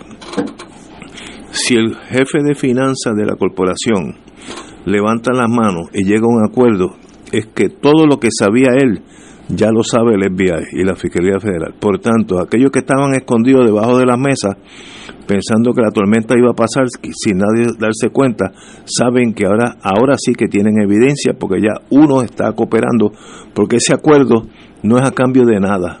No, no es decir, mire, yo me, yo me voy a declarar culpable y écheme juez lo que usted quiera. No, eso es un acuerdo, yo conozco al abogado Juan Ramón Acevedo, excelente ha habido un que se llama un arrangement, fíjate en inglés hasta la palabra suena hasta menos dolorosa, un acuerdo entre las partes y los otros, los que están afuera, son los que deben estar asustados. Compañeros.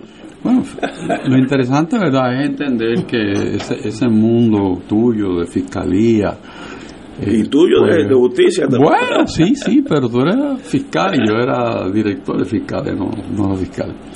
El, el método que se está utilizando aquí es, fíjate que ya los, los principales ya se declararon culpables y este no es el, el principal de esa organización.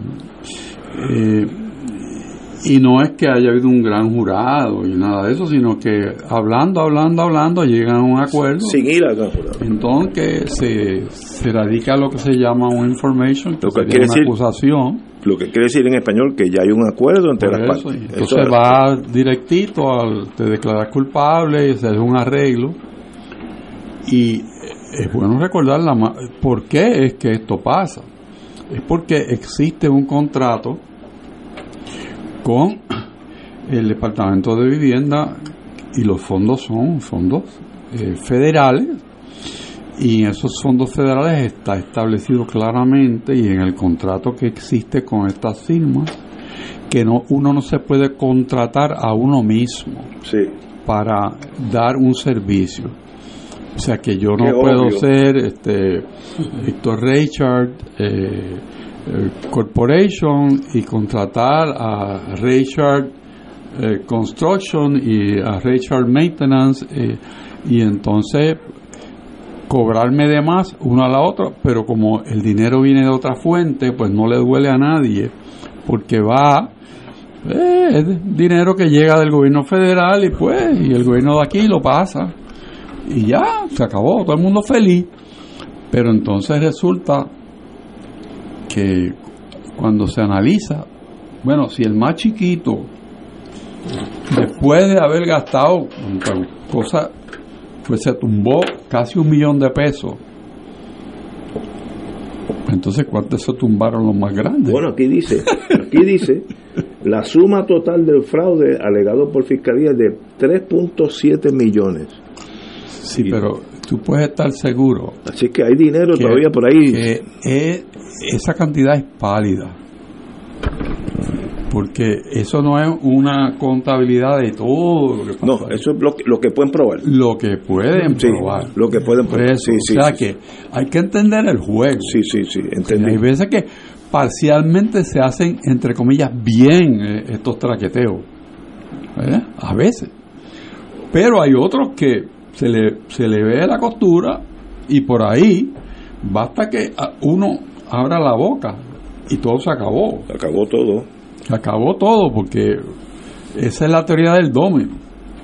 Y el que se le ocurra mentirle a la gente federal Ay, está loco. Es otro delito. Por eso, está loco. o sea que esto, pues una muestra más de por qué nosotros somos el país en sindicatura. Yo quisiera saber qué no está en sindicatura en Puerto Rico. Porque vivienda obviamente lleva bastante tiempo, siempre ha sido una fuente de problemas.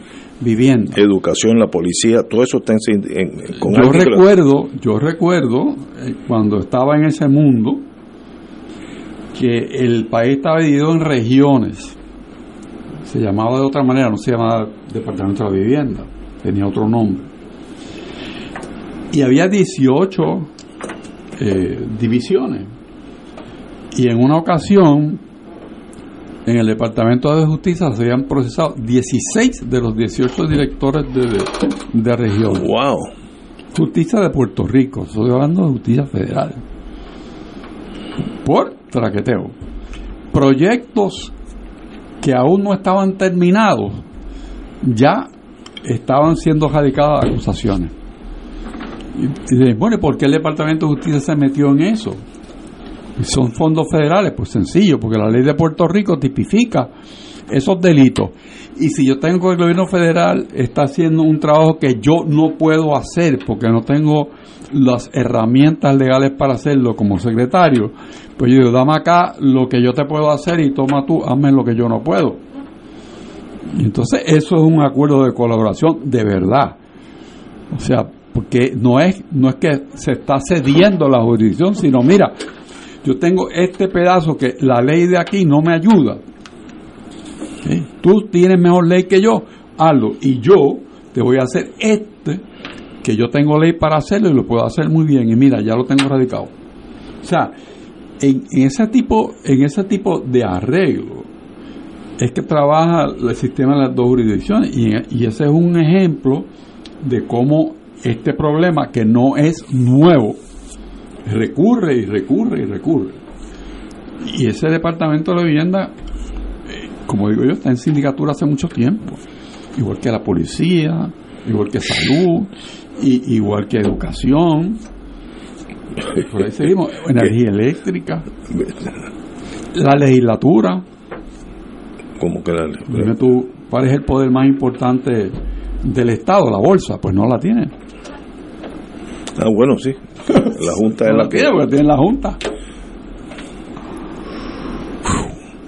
A mí me pareció de momento, cuando estaba leyendo esta noticia, eh, y tuve el flashback que uno tiene de historia, cuando estaba pensando cuántos estamentos del gobierno están en sindicatura, a la mentalidad que tenía el, gobierno de Estados Unidos cuando, cuando invadió a Puerto Rico y pensaba que no era posible darle gobierno propio porque no teníamos la capacidad para gobernarnos. Y mira para acá cuántos años han pasado y No. estamos todavía en pantano. No, no ha cambiado gran cosa. Ahora, Es que- pero fíjate tú que es un dolor grande, por lo menos para mí, porque eso se superó. ¿Y de qué manera? ah, bueno, de eso es verdad, eso de, es cierto. de esa de esa sospecha Llegamos a unos años... llegar a, a tu ser ejemplo para otros países Eso es correcto. y de pronto ir perdiendo ese ritmo y entrar nuevamente en el pantano. ¿Qué nos pasó? ¿Qué nos pasó? Una de las cosas de este caso, antes de pasarle la batuta a Héctor Luis, que es trágico, si yo hubiera entrado a una joyería en el Viejo San Juan y me llevo un collar por 876 mil dólares, se afecta el joyero, obviamente, la compañía de seguro y yo que me lo llevé. Este dinero era para la gente pobre, es un robo doble. Le estás quitando dinero a los que necesitan ese dinero. Y eso para mí, si yo fuera juez, eso me, me, me sube la bilirrubina porque es un delito mucho más serio que si hubiera saltado un banco y se lleva y asusta allí la gente y se va con, con e- ese mismo dinero. Así que no hay perdón posible para que esta gente que estaban en la rueda de arriba de los que ganan, los que guían estos carros, yo no sé ni los nombres, Porsche, Lamborghini y toda esa cosa, estos son los esos que estaban robándole dinero a la gente pobre. Eso no tiene perdón de Dios. En mi mundo pequeño no tiene perdón. Este es un caso que es más serio de lo que aparenta por las consecuencias que tiene. Ese dinero, que son tres puntos y pico de lo que pudieron constatar, yo coincido que debe ser más. Imagínense que el, el, segundo se lleva 836, los primeros como poco se llevaron 1.2 millones de dólares. Mínimo. Pero no se lo llevan al gobierno federal. Por eso. Eso no se lo llevan al Federal Reserve Bank. Esos son dineros ya transferidos a Puerto Rico para la mejoría de la calidad de vida de los residenciales públicos, de la gente de esos residenciales. Entonces, ¿cómo es posible?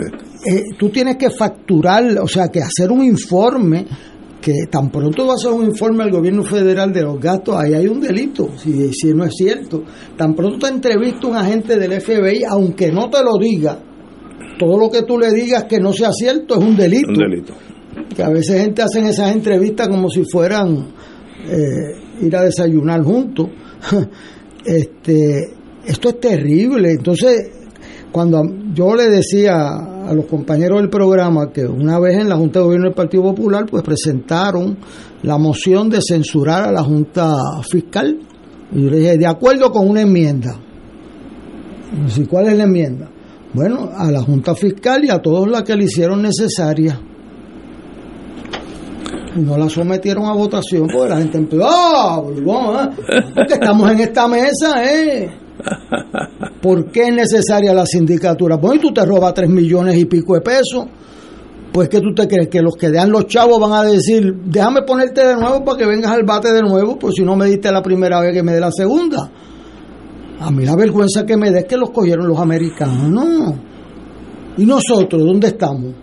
O sea, si tú no pones tu casa en orden, y le entregas la jurisdicción de procesar los crímenes al gobierno federal, pues entonces no te vengas a quejar de que no tienes autonomía, de que eh, necesitas más poderes, pero es que los poderes se ganan en la medida en que se ejercen. Esa era la gran preocupación de Muñoz Rivera, que usáramos el gobierno para demostrar que nos podíamos gobernar bien, que ahora salió un libro ahí reescribiendo la historia para dejarnos sin héroes y Muñoz Rivera es un héroe bien ganado. Pues mira, el hijo de Muñoz Rivera, hay una carta de quizás el mejor gobernador administrativo de Puerto Rico, que Togwell, eh, pues Sánchez Vilella, Muñoz Marín, una carta de Togwell a Muñoz Marín, cuando sale gobernador, le dice, mire, yo escogí el gobierno por la mejor gente de Puerto Rico. Tenía, de hecho, 33 años era el promedio de edad.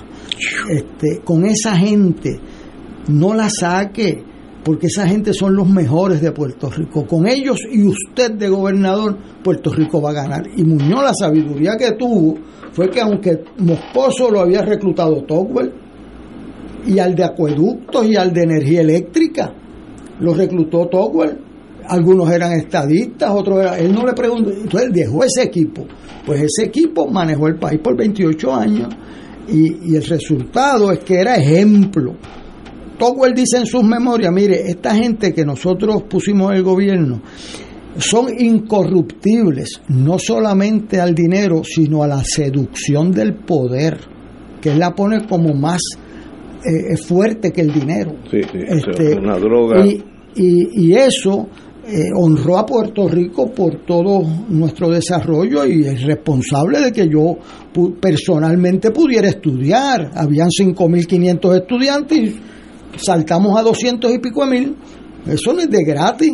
Este, y entonces, pues, que personas se hayan mareado por el dinero, y he conocido gente trabajadorcísima y se marean por el dinero, yo sostengo que tiene que ver con debilidad en la cuestión ideológica, contrario a lo que piensan.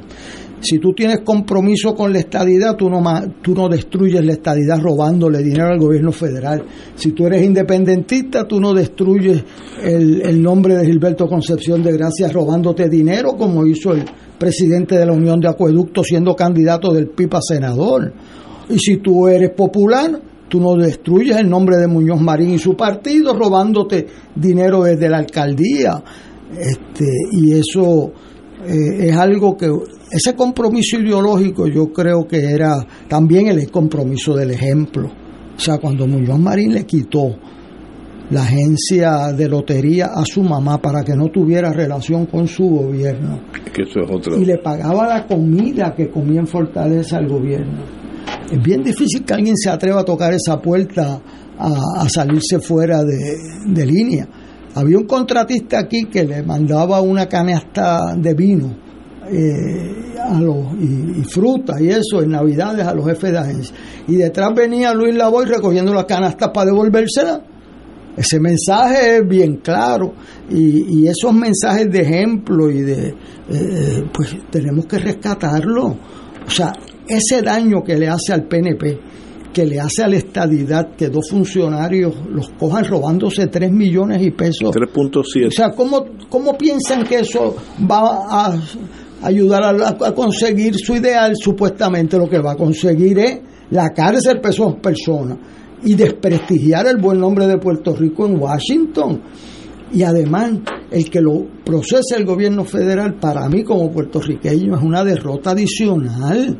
O sea, si lo captura el gobierno de Puerto Rico, yo, el otro día el gobierno dominicano cogió una gente robando. Yo dije, caramba, eso es ejercer el poder para limpiar la casa. Pero contra nosotros no pegamos una en el, en el Departamento de Justicia, no hemos procesado a nadie. Entonces eso, entonces después que están presos, que los acusan los federales, entonces van los de aquí, que si la ley de ética, que si, que si yo. Hay que mames si ya está preso, mijo. Este, eso no es así, eso no es así. Nosotros, mis estudiantes entienden que las agencias federales se pueden confiar en las de aquí, ¿no?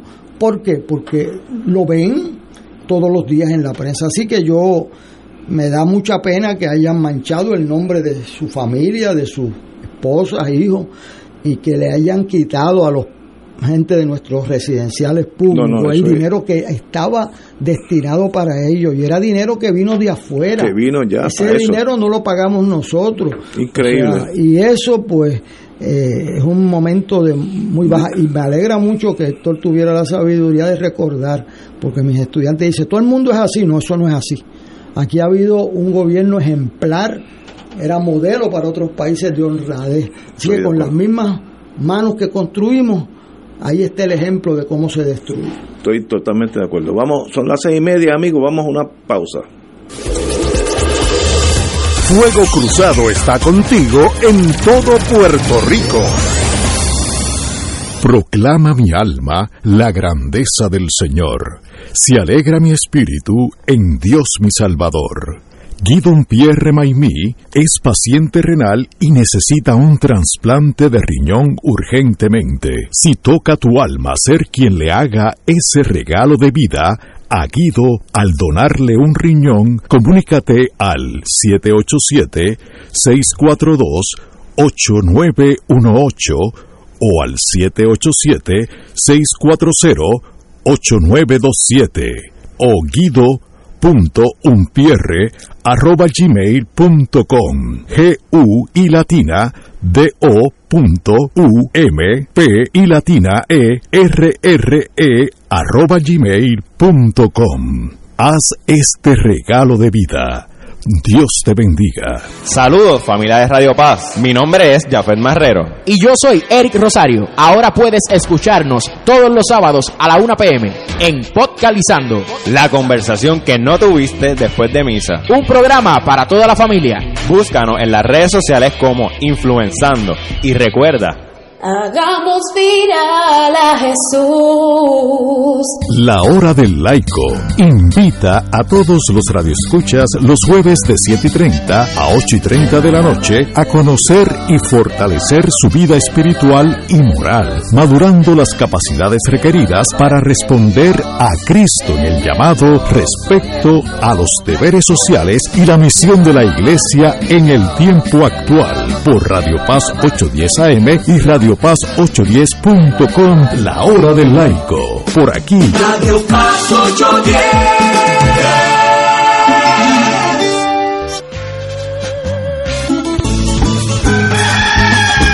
Despierta con la gracia de Dios iluminando el sendero y responde al llamado de congregarnos en su nombre cuando el sol despunta en el Santuario Nacional de Nuestra Señora, Madre de la Divina Providencia, tempranito en la mañana, sábado 3 de junio. 5 y 30 de la madrugada para otra misa de madrugadores, la celebración eucarística que se ha convertido en tradición y fuente de bendiciones para la familia católica. Se llevarán a cabo confesiones previo a la Santa Misa. Participa en este encuentro mensual y comienza el fin de semana en paz y renovado, asistiendo o escuchando la transmisión en directo. Misa de madrugadores por Radio Paz 810 AM o Radio Paz 810.com y Oro 92.5 o Radio Oro FM Punto com Info Santuario de la Providencia punto ORG, Siete ocho, siete, seis, cuatro, seis, noventa y cuatro, cuarenta y ocho.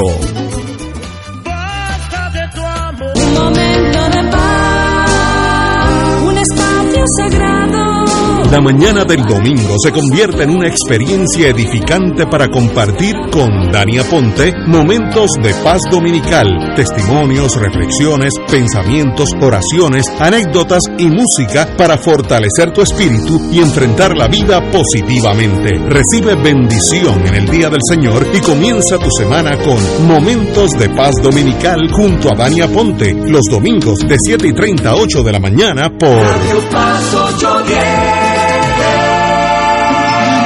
El Santuario Nacional de Nuestra Señora, Madre de la Divina Providencia, invita al pueblo de Dios a las noches de adoración y sanación todos los segundos viernes del mes a las 7 de la noche. En estas rezamos el Santo Rosario, adoramos al Santísimo, reflexionamos y hacemos oración de sanación. Noches de sanación y adoración los segundos viernes del mes. Para información, comunícate al 787-646-9448 o en santuariodelaprovidencia.org. Escucha los sábados a las 5 de la tarde para servirte un programa del Colegio de Profesionales del Trabajo Social de Puerto Rico con los temas de interés a la comunidad. Recuerda, los sábados a las 5 de la tarde para servirte por Radio Paz 810. Y ahora continúa Fuego Cruzado. Regresamos, amigos y amigas, Fuego Cruzado. Necesito la explicación aquí de ustedes dos que saben más que yo. gobierno federal designa el primer distrito económico en Puerto Rico. Beneficiará a los municipios de Guánica, Guanadía, Guayanilla, Juanadías, Peñuelas, Ponce y Yauco. Que aquí dice la Administración de Desarrollo Económico de Estados Unidos, EDA en inglés, nunca lo había oído. Eh, ¿Qué es un distrito económico en Puerto Rico por el gobierno federal? ¿Qué quiere decir eso, compañero?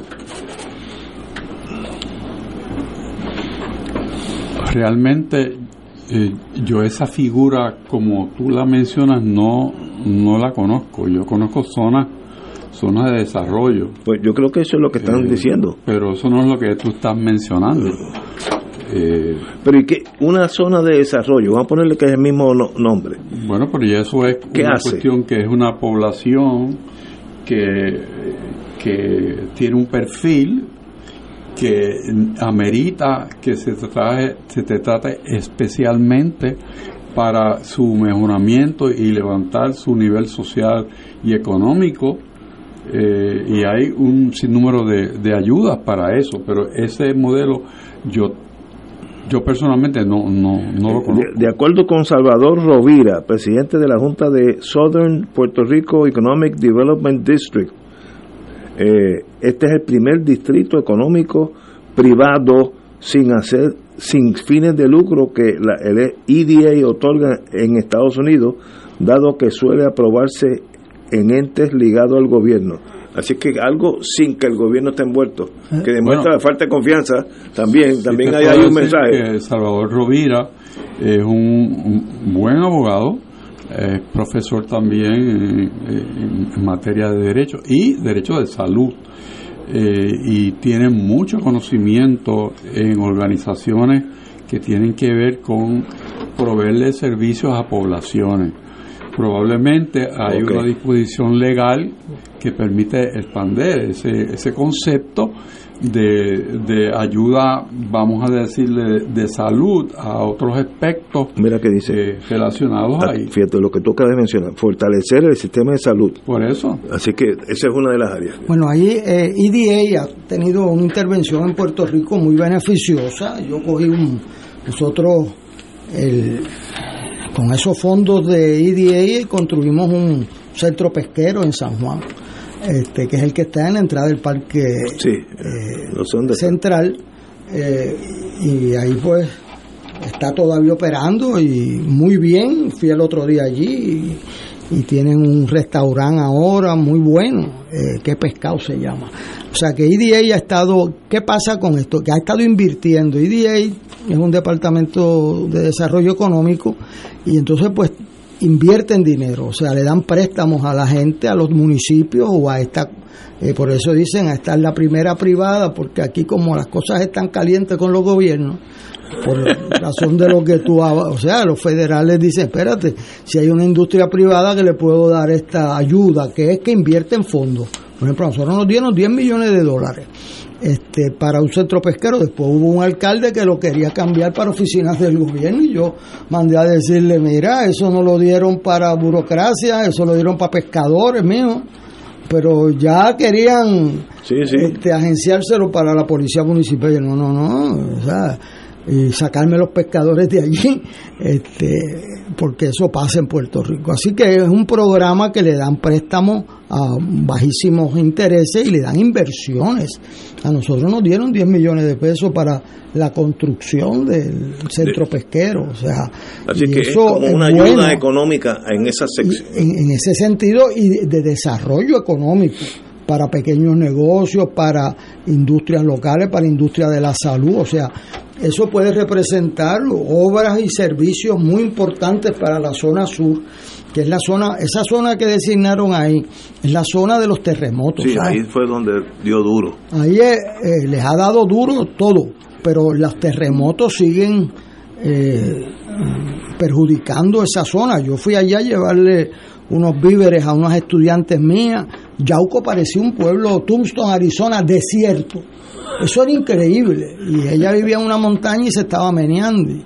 Para que sepan de qué eso se trata, la casa del lado una- vivían unas personas impedidas. Y vinieron los ingenieros y dijeron, esta casa hay que tumbarla. Pusieron una X allí para tumbarla. Entonces, la, bueno, la tumban la casa y ¿dónde vive esa gente? Porque no resolvieron el problema. O sea, cada cual hace lo suyo, pero no resuelven el problema eh, grande. Así que yo me alegro mucho que eso lo hayan obtenido. Esa es una zona que después de que se fue la Corco, y la Corco era la Commonwealth Oil Refining Company, que están allí todavía los, Los esqueletos. los esqueletos, eh, se perdieron unos empleos bien pagados eh, y entonces esa zona ha caído en una depresión económica seria. eh, porque tú gradúas los muchachos de universidad en San Germán, en el Colegio de la Católica, en Ponce, y a dónde van a ir a trabajar. O sea, aquí el desempleo de los graduados es un desempleo estratégico para el país porque esa gente se van de Puerto Rico, eh, se hacen enfermeras allá en Estados Unidos, se hacen... eh, y eso yo lo veo todos los días, aparte de tener a mis tres hijos fuera de Puerto Rico, ¿verdad? Este, y eso pues eh, duele mucho, hemos perdido la capacidad de desarrollo económico sostenido, que es lo que esta agencia nos puede ayudar a crear un desarrollo económico que no dependa de una ayuda de dos años o tres años, sino una empresa permanente que genere economías y empleo en Puerto Rico.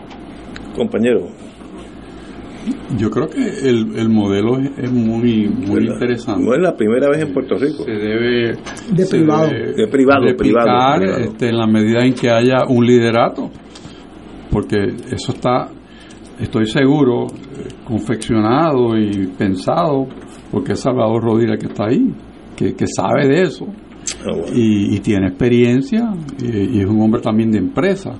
O sea que, Que- él, él es una excelente Pero qué buena. punta de lanza para esa área del país.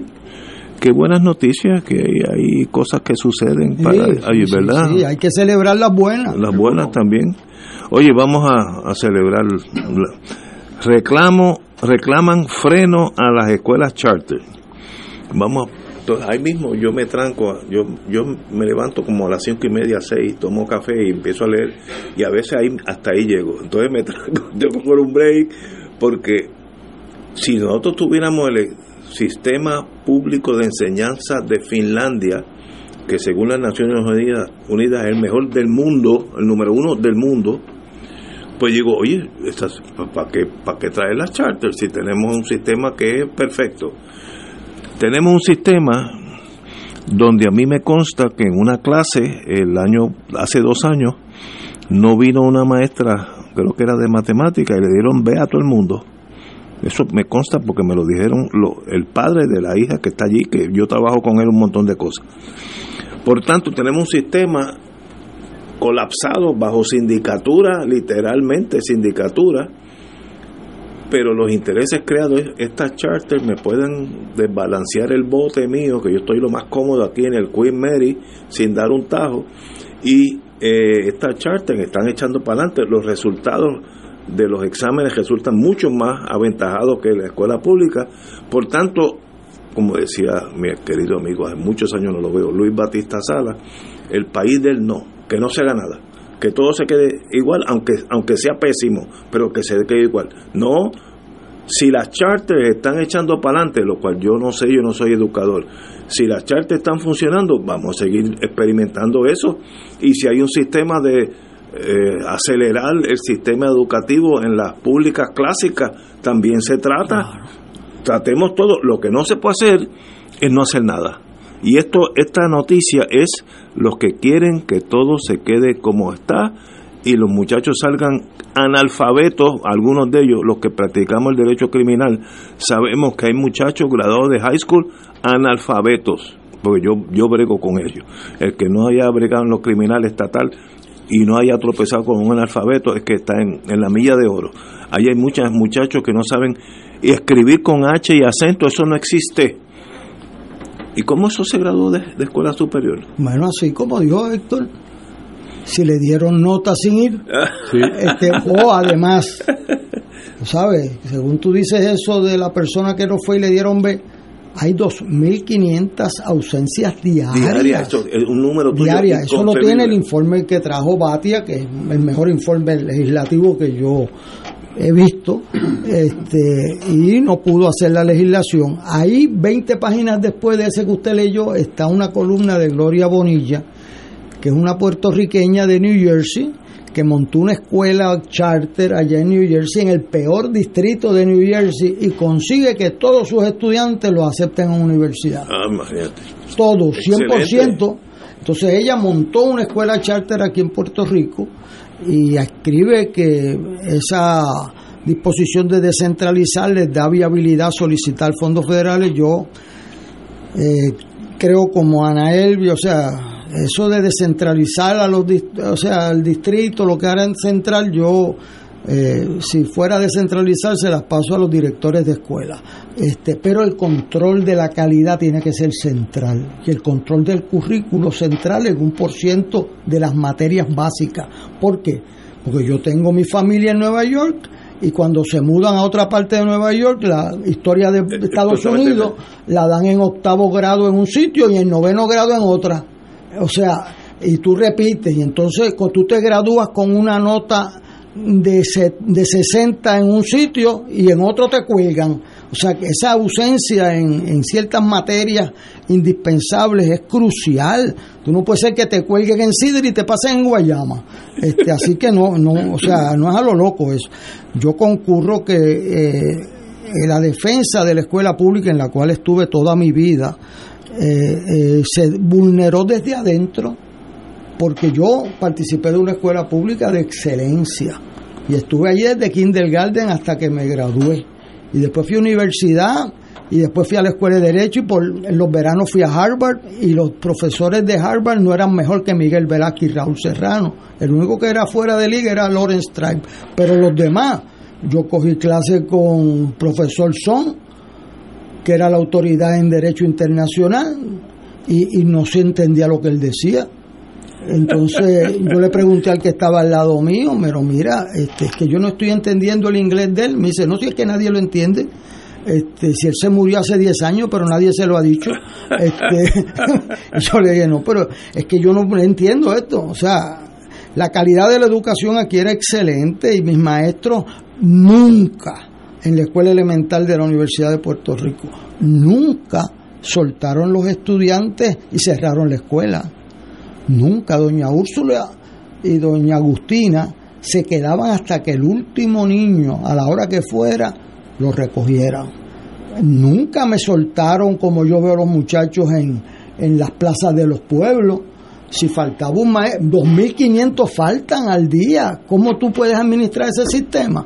Pues entonces necesita cambios sustanciales. Y yo que me oponía a todo eso, la experiencia me ha dicho, como dice Gloria Bonilla, es mejor una escuela charter bien supervisada que una escuela que tiene 2.500 ausencias diarias este y eso no es administrable. Yo tengo una líder obrera verdad que yo aprecio mucho y yo le dije deja de defender los que faltan no pero es que esos son los que vienen a la unión chica pero deja de defender eso.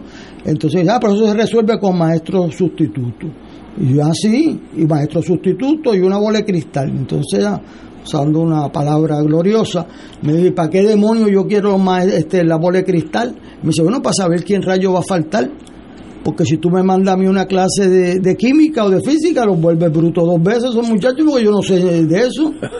¿Cómo yo voy a sustituir eso? O si tú mandas una química a una clase mía de gobierno de Estados Unidos, gobierno de Puerto Rico, va a estar perdida. Así que eso no es viable. Eso no es tan fácil. Eso es viable cuando hay un embarazo que tú puedes planificar pero aquí no se puede defender lo indefendible. Y si tú estás duplicando el presupuesto de una agencia, disminuyendo a la mitad de los estudiantes, y se siguen colgando más de la mitad de los estudiantes, pues tú no Es que- puedes decir que quieres preservar el status No, quo. por eso, por eso yo lo considero uh, casi un insulto a la inteligencia. Si tuviéramos un sistema funcional, si yo estuviera en Finlandia, yo soy por la escuela pública finlandesa. Ahora, existe aquí un sistema colapsado que tiene hasta un monitor porque no confían ni en el sistema educativo. ¿Cuántos, monitores? Pues, ¿dónde queda?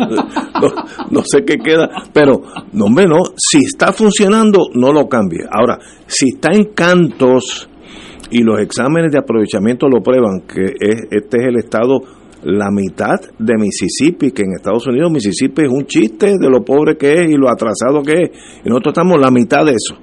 Pues, pues hay que hacer algo, ah, que sea Charter o Rivera System, ah, traten algo nuevo. No, ahora, como decía mi jefe en General Electric, lo único que no se puede hacer es no hacer nada.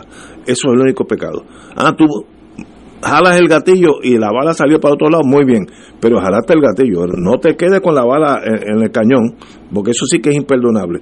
Y aquí hay mucha gente, como decía Luis Batista Sala, es el país del no. Tú presentas algo nuevo y el instinto de la burocracia es no, no se puede hacer, nada se puede hacer, se queda todo como está. Y eso es un error para el país, compañero. ¿Por qué estamos discutiendo esto? ¿No? Vamos a ver, ¿por qué es la discusión hoy del, del tema? Bueno, porque la Federación de Maestros de Puerto Rico dice que el establecimiento de las escuelas charter es un subterfugio para cerrar escuelas públicas. Y por eso hay que combatirlo. Además, dice que de paso hay que derogar la ley 85, que- es la ley que crea el Departamento de Educación, eh, porque no está protegiendo eh, la escuela pública en Puerto Rico en este momento. Esa ley 85 pues tiene una disposición para unas escuelas que le llaman alianzas. Y eso pues es más o menos primo Alianza y charter, sí. y es interesante que el- la gente que acude a la escuela charter es la que va a la escuela pública. O sea, no es. No, es- no- no son extraterrestres. Lo único que tienen un procedimiento para correr la escuela que en algunos sitios ha sido exitoso y que permite allegar fondos y recursos a esa escuela que normalmente la escuela pública aun cuando los pudiera tener no tiene la agilidad para lograr que estén operando cuando hacen falta. E- esa es la escuela charter. Y viene todo esto porque hay una un intento de establecer una en Río Piedra. Y entonces eso ha creado como un Sí, sí. Eh, de que hay que estar en contra porque eso está invadiendo el territorio de las escuelas públicas. Pero si uno va a Río Piedra y ve lo que hay en Río Piedra, parece un país en guerra. Beirut. Beirut en guerra.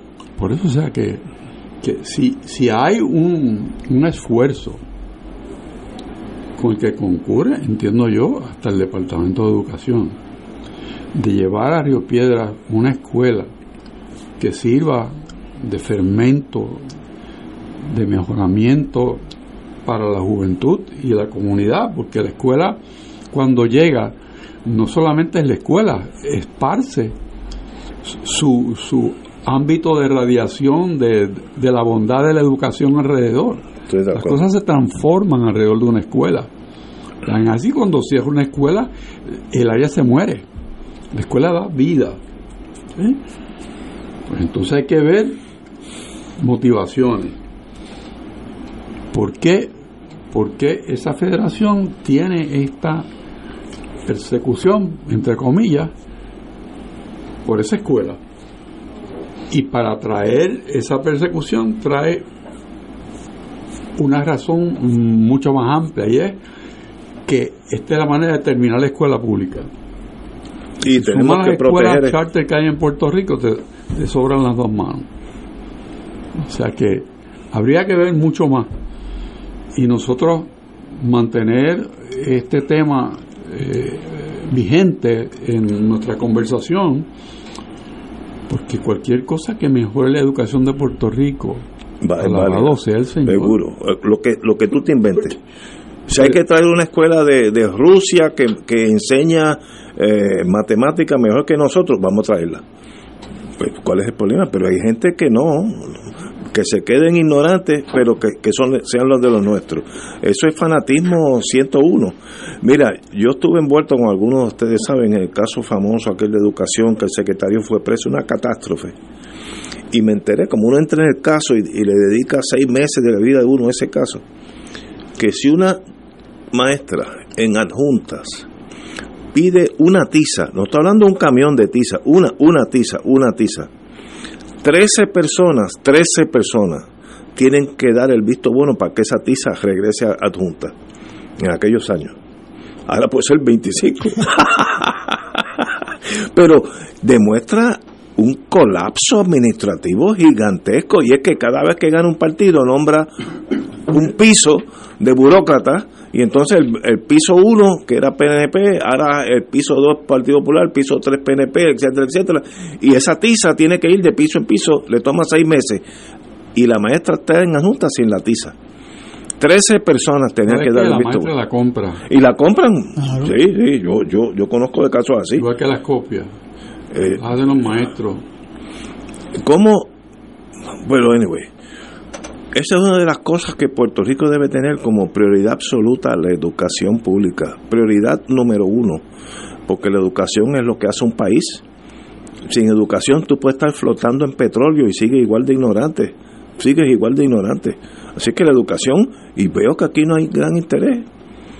Eh, Como ya la clase media para arriba van a escuelas privadas, pues allá ellos, esos salen bien de todo modo, el que va a San Ignacio, San José lo que sea, va, Marista, lo- las escuelas que sean, ya, ya están hechos, así que despreocúpate del resto.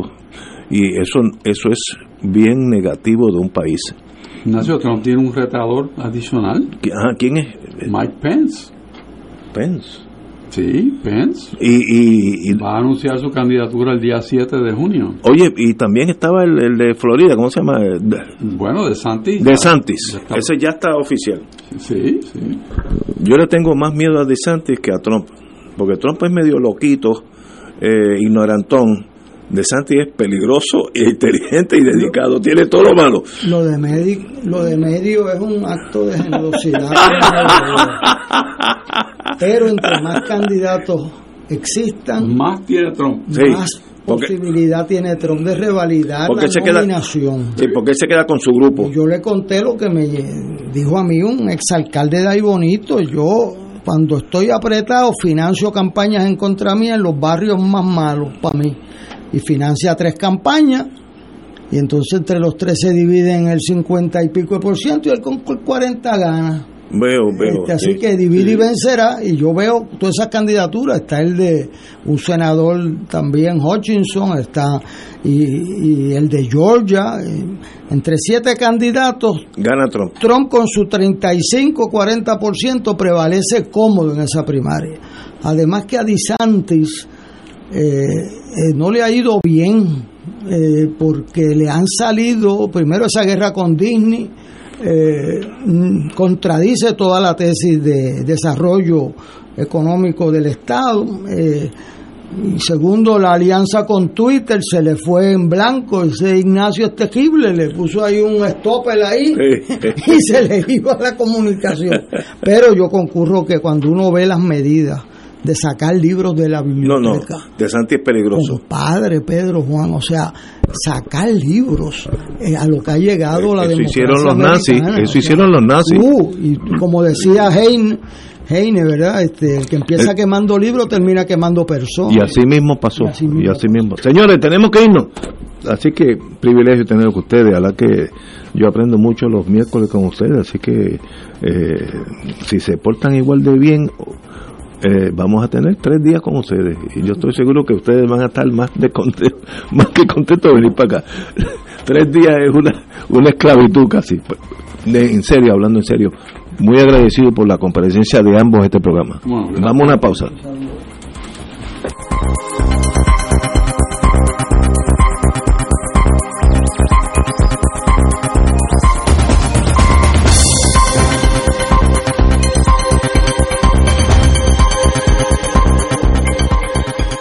Esta emisora y sus anunciantes no se solidarizan necesariamente con las expresiones vertidas en el programa que acaban de escuchar.